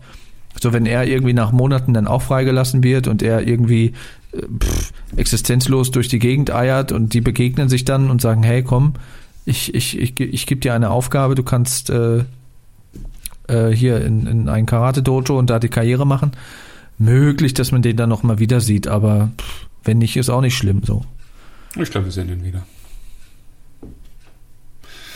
Was ist eigentlich, was ist eigentlich mit dem, ähm, mit dem Tommy-Schauspieler passiert? Der wird ja in ähm, einer Post-Credit-Scene, wird er ja kurz ähm, mit Rest in Peace irgendwie, Cobra Kai Never Dies, wird er ähm, erwähnt, der Rob Garrison, der Schauspieler. Wisst ihr, woran er gestorben ist? Also, Ich glaube Krebs. ironischerweise ist er derjenige ja, der ja in, äh, in der ersten Season stirbt. Und jetzt ist in Season 3 ist er tatsächlich dann im echten Leben gestorben. Ja, der hatte Krebs. Echt? Also der hatte in Cobra Kai Krebs und dann im echten Leben auch. Das ist ja bitter. Ja. Hatte der schon Krebs, als die erste Staffel gedreht Ja. wurde da? So als, vielleicht war da auch schon klar, dass es vielleicht wahrscheinlich nicht überleben wird und er war aber trotzdem noch fit genug irgendwie, um, um das mitzumachen. Ja, also krass. Und dann ja auch eigentlich nochmal, äh, gut, seine Familie wird sich nichts davon kaufen können und seine Hinterbliebenen, aber dass er da quasi nochmal diese Momente bekommen hat in der ersten Staffel. So retrospektiv wirkt das dann auch nochmal, eigentlich sind das ja schöne Momente Ja. dann. Ne, ist natürlich dann traurig, dass es wirklich so weit kam, aber vielleicht war das halt auch wirklich abzusehen dann. Ja, ist schon, also das ist schon, ist schon herb, finde ich. Also wird ja sogar noch ein Witz drüber gemacht, als er da irgendwie ohnmächtig wird und dann sagen sie auf Englisch irgendwie get him a body bag, also ne, diesen Leichensack. Dass er dann wirklich gestorben ist, fand ich ich hab schon geschluckt, so mm, übel. Ja, ja.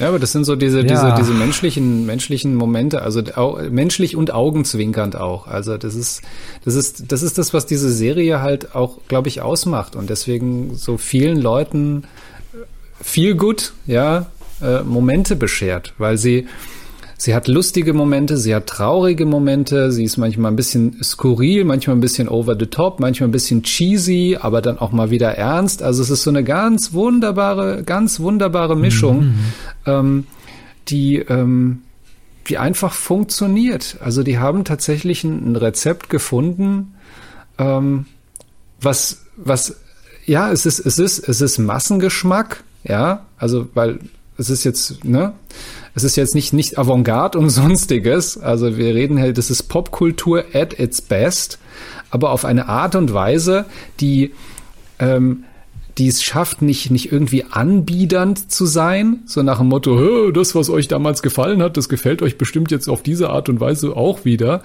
Ähm, nee, weil sie das, weil sie das auch in, in, in vielen Momenten auch nochmal bricht oder halt eben auch reflektiert ähm, oder halt tatsächlich eben auch eine ganz andere Perspektive dann einnimmt. Also ähm, in der Hinsicht, das, das macht's halt aus und das könnte auch ein, ein Patentrezept sein, auch vielleicht für, für andere Serien, die sich so es. diesen, diesen, es. diesen Nostalgie, so. die diesen Nostalgiefaktor nochmal aufleben lassen wollen und das ist, das ist jetzt halt Mode. Also die, die 80s, die, die, die 80er kommen gerade wieder. Das, das merken wir nicht nur im Radio. Aber das ist ja, das ist ja nicht nur 80er, ja. Du, du, also da, das ist zwar, äh, also die, der, der Nukleus, das ist Nostalgie aus den 80ern, ja. Aber was die Serie eigentlich ausmacht, ist ja dieses äh, Peak Pop Culture. Der, der 2020er Jahre. Also ähm, das Beste, was du sozusagen an Popkultur gerade geboten bekommen kannst, mit sozusagen dem, dem, dem Nukleus 80er Jahre. Das ist das, was es ausmacht, meiner Meinung nach. Also es sind mhm. weniger die 80er Jahre als äh, diese, dieses, dieses Sugarcoating on top. Mhm. Ja, das aber so gut oben drauf gesetzt ist auf die Kirsche. Ja, das ist einfach, das ist halt einfach eine Eins. So. Und das macht das Ding aus. Und das will halt, glaube ich, auch gekonnt sein. Genau, also das ist das, nämlich das, wenn was das jetzt Nachahmer findet, wenn das Nachahmer findet, dann ist das quasi, äh, könnte das dann auch von J.J. Abrams sein und du kriegst irgendwie den Fanservice irgendwie nur so in die, in die Gosch gehauen. Ja, das ist ja das, Aber woran er gescheitert ist. so- er kann das grad so- nicht. gerade so Mandalorian und und äh, ähm, auch jetzt hier Cobra Kai, das das besticht ja durch dieses durch dieses absolute Fingerspitzengefühl für für Timing, was Sinn macht, spielt mit Erwartungen. Also es sind so viele Faktoren, die diese Serie so gut machen und irgendwie zu glauben, dass also es wird wahrscheinlich ein Trend sein, aber zu glauben, dass das irgendwie alle und jede Serie und jeder Showrunner jetzt so hinkriegt, wie wie äh, jetzt vor allem auch äh, Cobra Kai, uff, ist glaube ich Nö, auch sehr optimistisch. Also Nee, wird auch nicht passieren, wenn du mich fragst. Also das ist ja genau das, woran selbst so krasse Erfolgsserien wie zum Beispiel Game of Thrones am Schluss dann letztendlich dann gescheitert sind. Ja. Also ähm, das ist ein, die, diese, genau das, was du gesagt hast, Stefan, dieses Fingerspitzengefühl, das haben halt einfach nur sehr wenige Menschen. Und das ist so wie bei so einem wie, wie bei so einem Debütalbum von einer geilen Rockband, ja, selten kriegen die es hin, das zweite, dritte, vierte Album nochmal so geil zu zaubern wie das erste. Dieses Fingerspitzengefühl, das hast du nicht durchgängig. Ja? Und du musst praktisch, das ist wie beim Surfen, du musst irgendwie die Welle so lange absurfen, wie sie geil ist irgendwie und musst wissen, wann Schluss ist, sonst fliegst du halt irgendwie aufs Maul. Boom. Ja, aber bei Game of Thrones, da gab es dann auch noch ein paar andere Faktoren. Ich glaube, die Serie hätte gut werden können, wenn das, äh, wenn, wenn alle Bücher da gewesen wären von, äh, von von Martin. Ja. Und wenn ähm, quasi die äh, Benioff und Weiss, wenn die Zeit gehabt hätten, das Ganze zu Ende zu bringen mit nicht acht Staffeln, sondern irgendwie zehn, elf, zwölf. Wenn die nicht gedacht hätten, so, oh, wir müssen das hier schnell zu Ende bringen, damit wir Star Wars machen können. Hätte, hätte Fahrradkette. Ja, und äh, klar, dann, dann hätte das, hätte das vielleicht erfolgreich sein können, weil das Potenzial hat die Serie auch gehabt. Aber es gab halt Umstände, die ja nicht da waren, wie die Bücher und äh, Faktor Zeit von den Showrunnern und dann wird halt das Fingerspitzengefühl über Bord geworfen und dann wird versucht, alles irgendwie in ein, zwei Staffeln ich bin ja sehr gespannt jetzt, da wir gerade von Game of Thrones geredet haben und ja und ja und es ja viele Petitionen schon gab, so nach dem Motto hier, äh, wir wollen einen, eine neue achte Staffel. Ähm, wir werden ja jetzt tatsächlich einen Präzedenzfall erleben äh, diesen Monat, glaube ich, oder oder im Februar, nämlich auf dem Sender HBO, die ja jetzt den Film Justice League rausbringen, neu im, im sogenannten Snyder Cut. Snyder Cut, ja. Na, weil äh, die Joss, Joss Whedon äh, die hat halt einfach im Kino nicht funktioniert und es ist halt auch einfach ein, ein Kackfilm. Ach, ähm, ja. Und da waren sich alle einig und, und die Fans, die haben da den Aufstand geprobt und haben gesagt, nee, nee, also wir wollen bitte die Vision vom Regisseur haben, vom Ursprungsregisseur und die sind Mhm. damit durchgekommen. Und jetzt kommt dieser Film. Und äh, ob der jetzt hier vier Stunden lang ist oder wie auch immer, aber er kommt. Und das ist tatsächlich ein Präzedenzfall. Und äh, das wäre auch, ich könnte mir sowas auch für, für Star Wars vorstellen.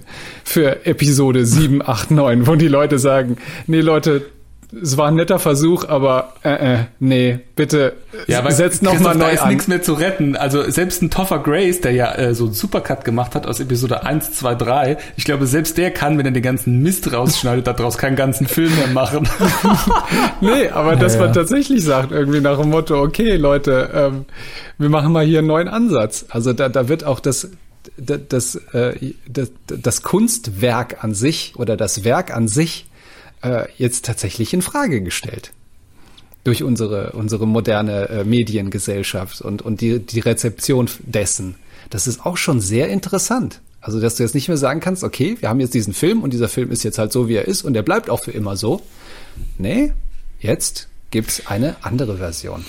ja, die Zeiten Ja, aber es gibt ja halt keine geändert. juristische Grundlage für sowas. Also, das ist entweder geben dann die Studios nach und sagen, ja gut, komm, Ja, dann mach ja. halt. Oder halt nicht. Ja. Aber ja. Und Disney, äh, was Star Wars angeht, glaube ich nie im Leben dran. dass Disney das, äh, weil dann würden die ja quasi eingestehen, okay, ihr habt recht, die Filme waren scheiße. Wenn, ich weiß dann, nicht, Stefan, also The Mandalorian ist doch eigentlich schon so ein Zugeständnis bis hierher. Also die haben jetzt natürlich nicht 7, 8, 9 irgendwie auf den Reset-Button ja. gedrückt, aber die haben gesagt, oh, 7, 8, 9 haben wir ganz schön verkackt. Wir müssen mal so komplett neu uns ausrichten. Und alleine das, dass sie das gemacht haben, finde ich, ist ja eigentlich schon das Eingeständnis, okay, wir haben es verkackt, äh, hier habt ihr jetzt das, was ihr eigentlich wollt. Hm. Ja, das, ja, das sind halt so die Maßnahmen unter dem Deckmantel, sag ich mal, des, okay, wir wissen, dass die Filme scheiße waren, aber es wird, glaube ich, niemals irgendwie einem äh, Regisseur angeboten werden, von wegen hier hast du das Material für Episode 7, 8, 9, mach damit, nee. was du willst, schneid nochmal irgendwie einen coolen das oder mach aus drei Filmen irgendwie ein und, und komponiere dir nochmal ein bisschen Filmmusik und das, was du nachdrehen kannst, dreh nochmal nach. Ich glaube, das nee, wird's nicht geben. Nee, das nicht. Das ist auch nur reines Wunschdenken. Ja. Aber, aber hey, wenn, wenn, wenn Disney, wenn Disney irgendwie die Sachen, die, die ganzen Bücher aus dem Kanon streichen kann, dann sollen sie das doch verdammt nochmal auch mit Episode 7, 8, 9 machen. Nee, ich, ich glaube, wir brauchen es gar nicht. Also ähm, geht jetzt mal ein paar Jahre in die Zukunft. Und ähm, der Mandalorian ist im Prinzip ja erst der Anfang von alledem, was da jetzt noch kommt. Geht jetzt mal irgendwie zehn Jahre in die Zukunft. Ich könnte mir gut vorstellen, dass wir in zehn Jahren nicht mehr sagen, The Empire Strikes Back ist der beste Star Wars-Film ich könnte mir vorstellen, dass wir sagen, diese und jene Staffel von und dann irgendeine Serie, die wir jetzt noch gucken, die im Star Wars Universum spielt, die hat die Nuss geknackt, die ist besser. Da ist, äh, also, man muss es ja auch mal realistisch sehen. Diese Filme sind richtig alt. Es ist genauso jetzt wie hier mit den Karate Kid Filmen. Ja, du kannst die Karate Kid Filme nicht heute nochmal irgendwie drehen und irgendwie besser machen oder sowas. Das geht nicht. Aber du kannst fast 30 Jahre später kannst du eine Serie machen, die besser ist als die Filme, weil die einfach ein paar Sachen ähm, in, in unsere moderne Zeit holt. Ja? Mhm. Und genau das ist das, was du mit Star Wars ja jetzt mhm. eigentlich auch machen musst.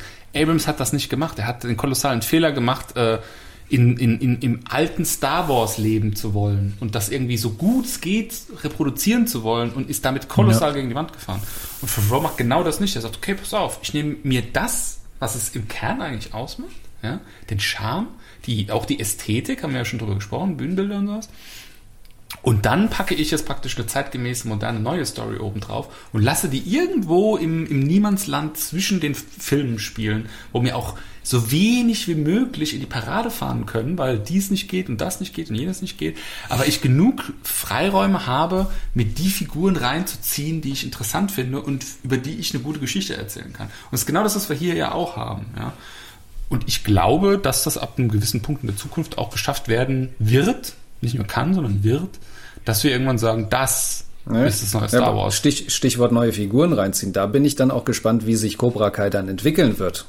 Also, weil jetzt langsam, langsam gehen ihnen die Figuren aus die sie noch Absolut, rein, ja. reinziehen können. Also wenn du jetzt noch Terry Silver und äh, seinen, seinen damaligen äh, Schüler noch mit reinholen willst, vielleicht noch, okay, aber dann dann hört's schon auf. Also dann, dann hast du sie alle gehabt. Und äh, wie Man du muss auch irgendwann, ir irgendwann musst du dann ja auch sagen, als Showrunner, okay, es ist Schluss. Mhm. Ja, eben, genau. Das wollte ich so, genau. Da bin ich, da also bin ich sehr gespannt. Nicht unendlich, ja, ja, ja.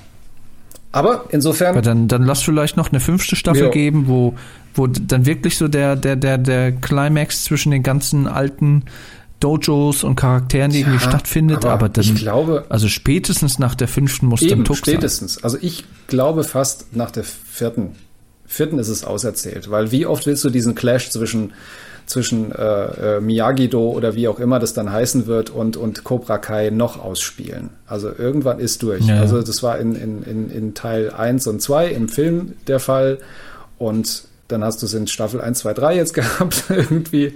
Und dann ist im vierten aber auch mal gut. Ich glaube, das wird eine richtig geile vierte Staffel. Also das Drehbuch ist geschrieben und John Hurwitzer schreibt auch, der, also das wird eine richtig gute, aber klar, natürlich wird er das sagen, dass es so ist.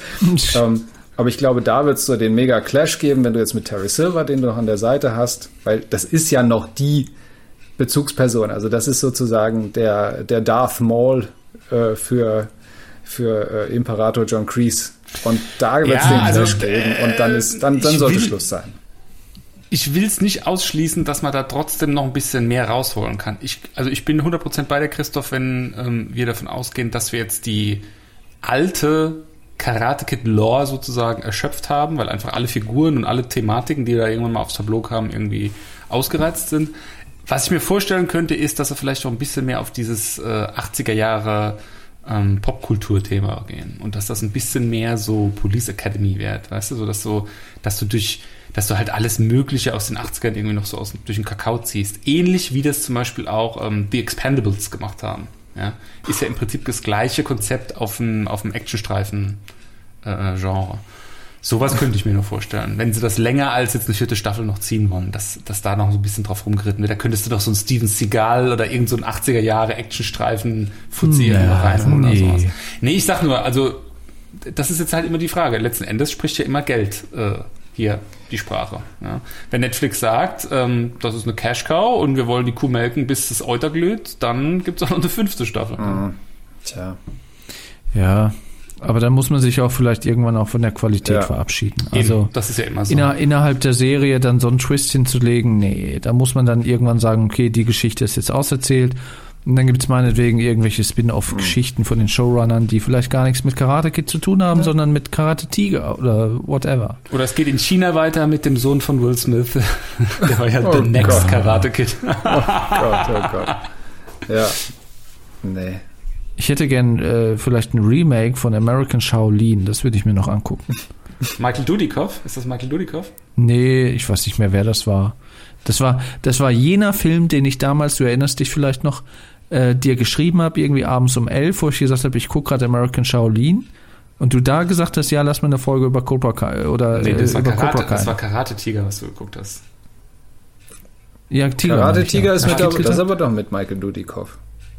Nee, war das Tiger oder American Nee, Shaolin? Kar- aber Karate Tiger ist mit Van Damme. ich glaube, ich habe danach habe ich noch American Shaolin geguckt. Dann habe ich Karate Tiger Aber- geguckt und danach American Shaolin. Van Damme wäre auch ein geiler Antagonist für, äh, für Cobra Kai. Ach, der war schon Ja, in den der kommt ja aus Expendables einem anderen drin. Universum. Also, Stimmt. Ja, ich habe noch eine Frage an Christoph Kurz. Äh, die letzte Folge von Star Trek Discovery, ist, ist die Serie zu Ende? was? Ist sie das? Ich weiß es nicht. Ich bin noch nicht so weit. Ah, okay. Ich, äh, die hat Dann mich, die hat ich mich bis jetzt noch nicht nicht so spoilern. gefesselt, diese, diese Staffel. Also ich, ich, äh, ich konsumiere die Folgen echt so alle, alle zwei Wochen mal eine oder so. Ähm, Mhm. Deswegen bin ich noch nicht durch. Aber normal äh, müsste es eigentlich noch nicht fertig sein. Also die, die Staffeln waren relativ Mhm. lang. Die waren fast, fast 20 Folgen lang. Immer. Und wir sind ja jetzt noch bei, erst bei 12 oder so, ne? 13? 13, Ja. glaube ich. Also Ja, also bei der, bei der jetzigen Folge ist es so, als wäre als wär das Ding durch. Spoiler jetzt nichts. Also ich auch habe mit es dem noch, nicht und so weiter. gesehen. Ich Ich wage kann- es nicht. Was? Kann sein, dass es nur 13 Folgen hatte. Hm. Naja. Naja, keine Ahnung. Ich dachte mir, ich frage dich mal bei der Gelegenheit. Ähm, da kann man ja bei Zeiten auch mal eine Folge dazu machen. Also, ja. Da bin ich dann aber nur von hinten zu rufen, äh, zu hören, wie ich Buh rufe. Star Trek Buh. Ja, ich bin so hin und her gerissen. Ich glaube, ich gucke die Serie auch nur, weil ich halt einfach Science-Fiction-Serien gerne mag. Aber Mhm. ich bin jetzt auch alles andere als ein, Ja. als ein Trekkie. Next Generation, das bleibt immer noch die beste.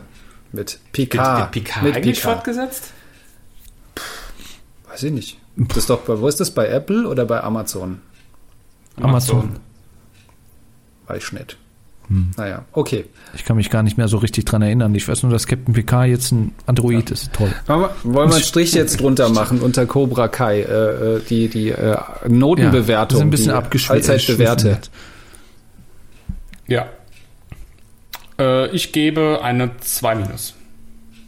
Zwei Minus, boah, hätte ich jetzt nicht gedacht. Ja, die war gut. Die war auch äh, jetzt von allen dreien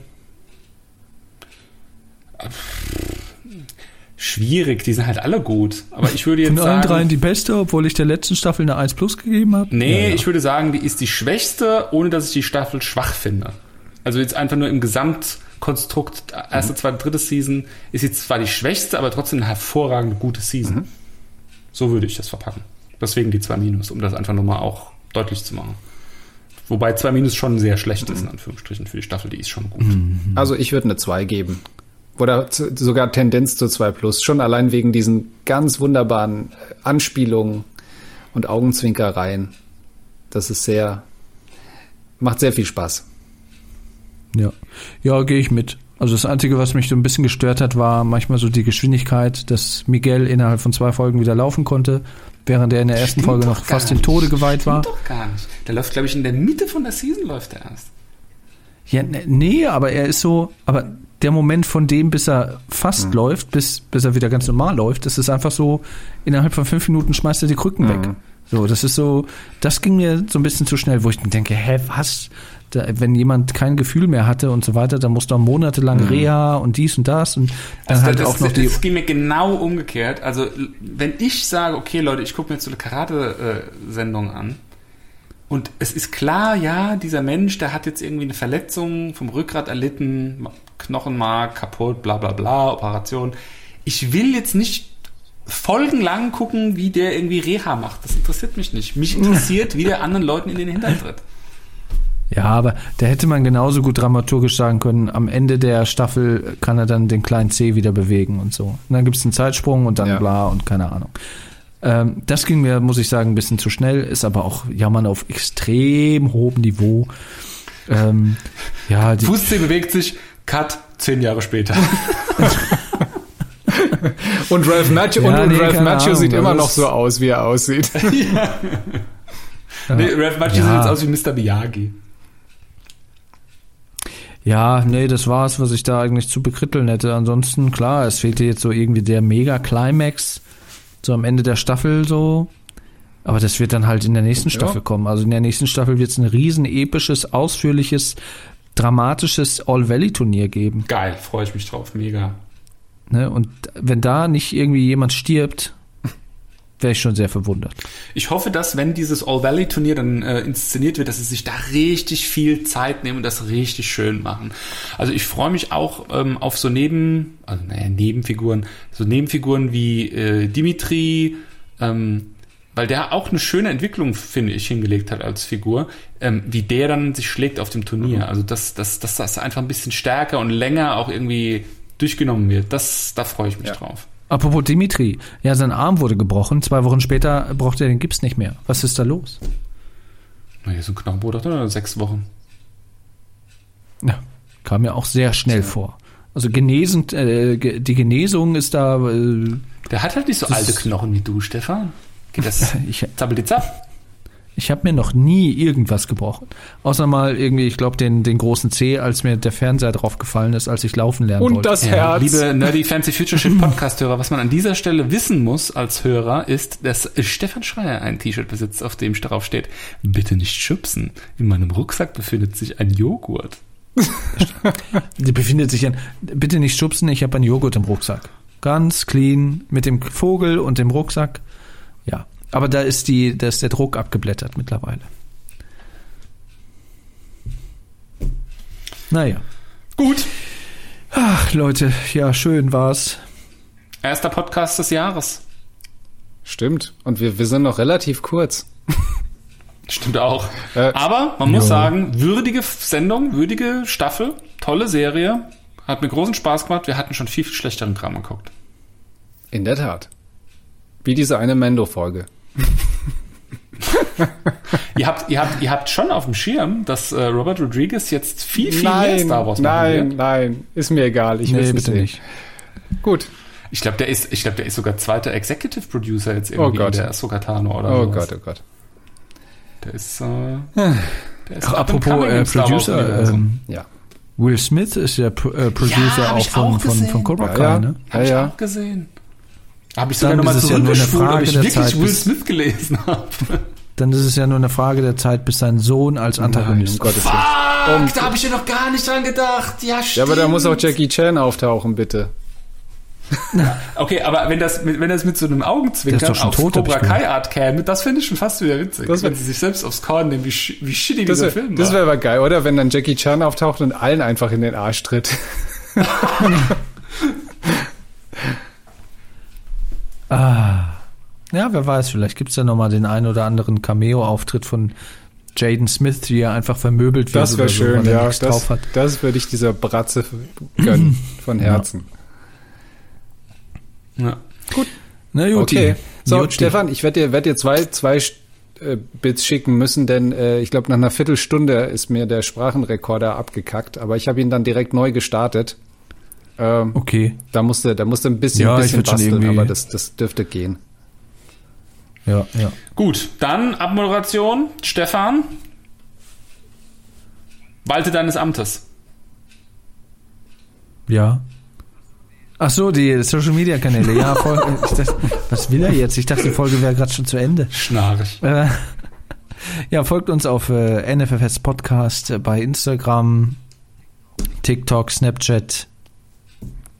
Was man halt so hat Genau. heute. Aber nicht mehr bitte auf Parler, denn äh, das Ding wurde abgeschaltet. Achso, und natürlich ähm, folgen auf Spotify, auf Apple Podcast, auf Google Podcast äh, und eine Rezension hinterlassen, da wo es geht. Oder uns auch eine private Rezension hinterlassen, indem ihr uns eine DM bei Instagram schreibt Oder und sagt, wie euch die Folge gefallen hat. Was? Oder eine Sprachnachricht.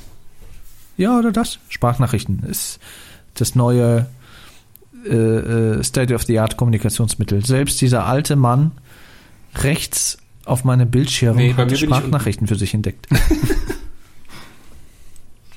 ja.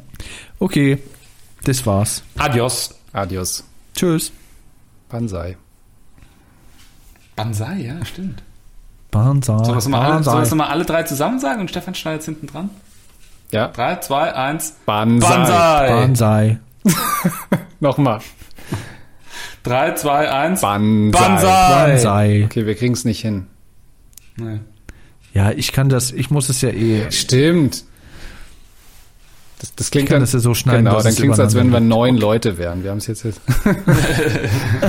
Gut. So, ich klicke jetzt auf Stopp. Okay. Stopp.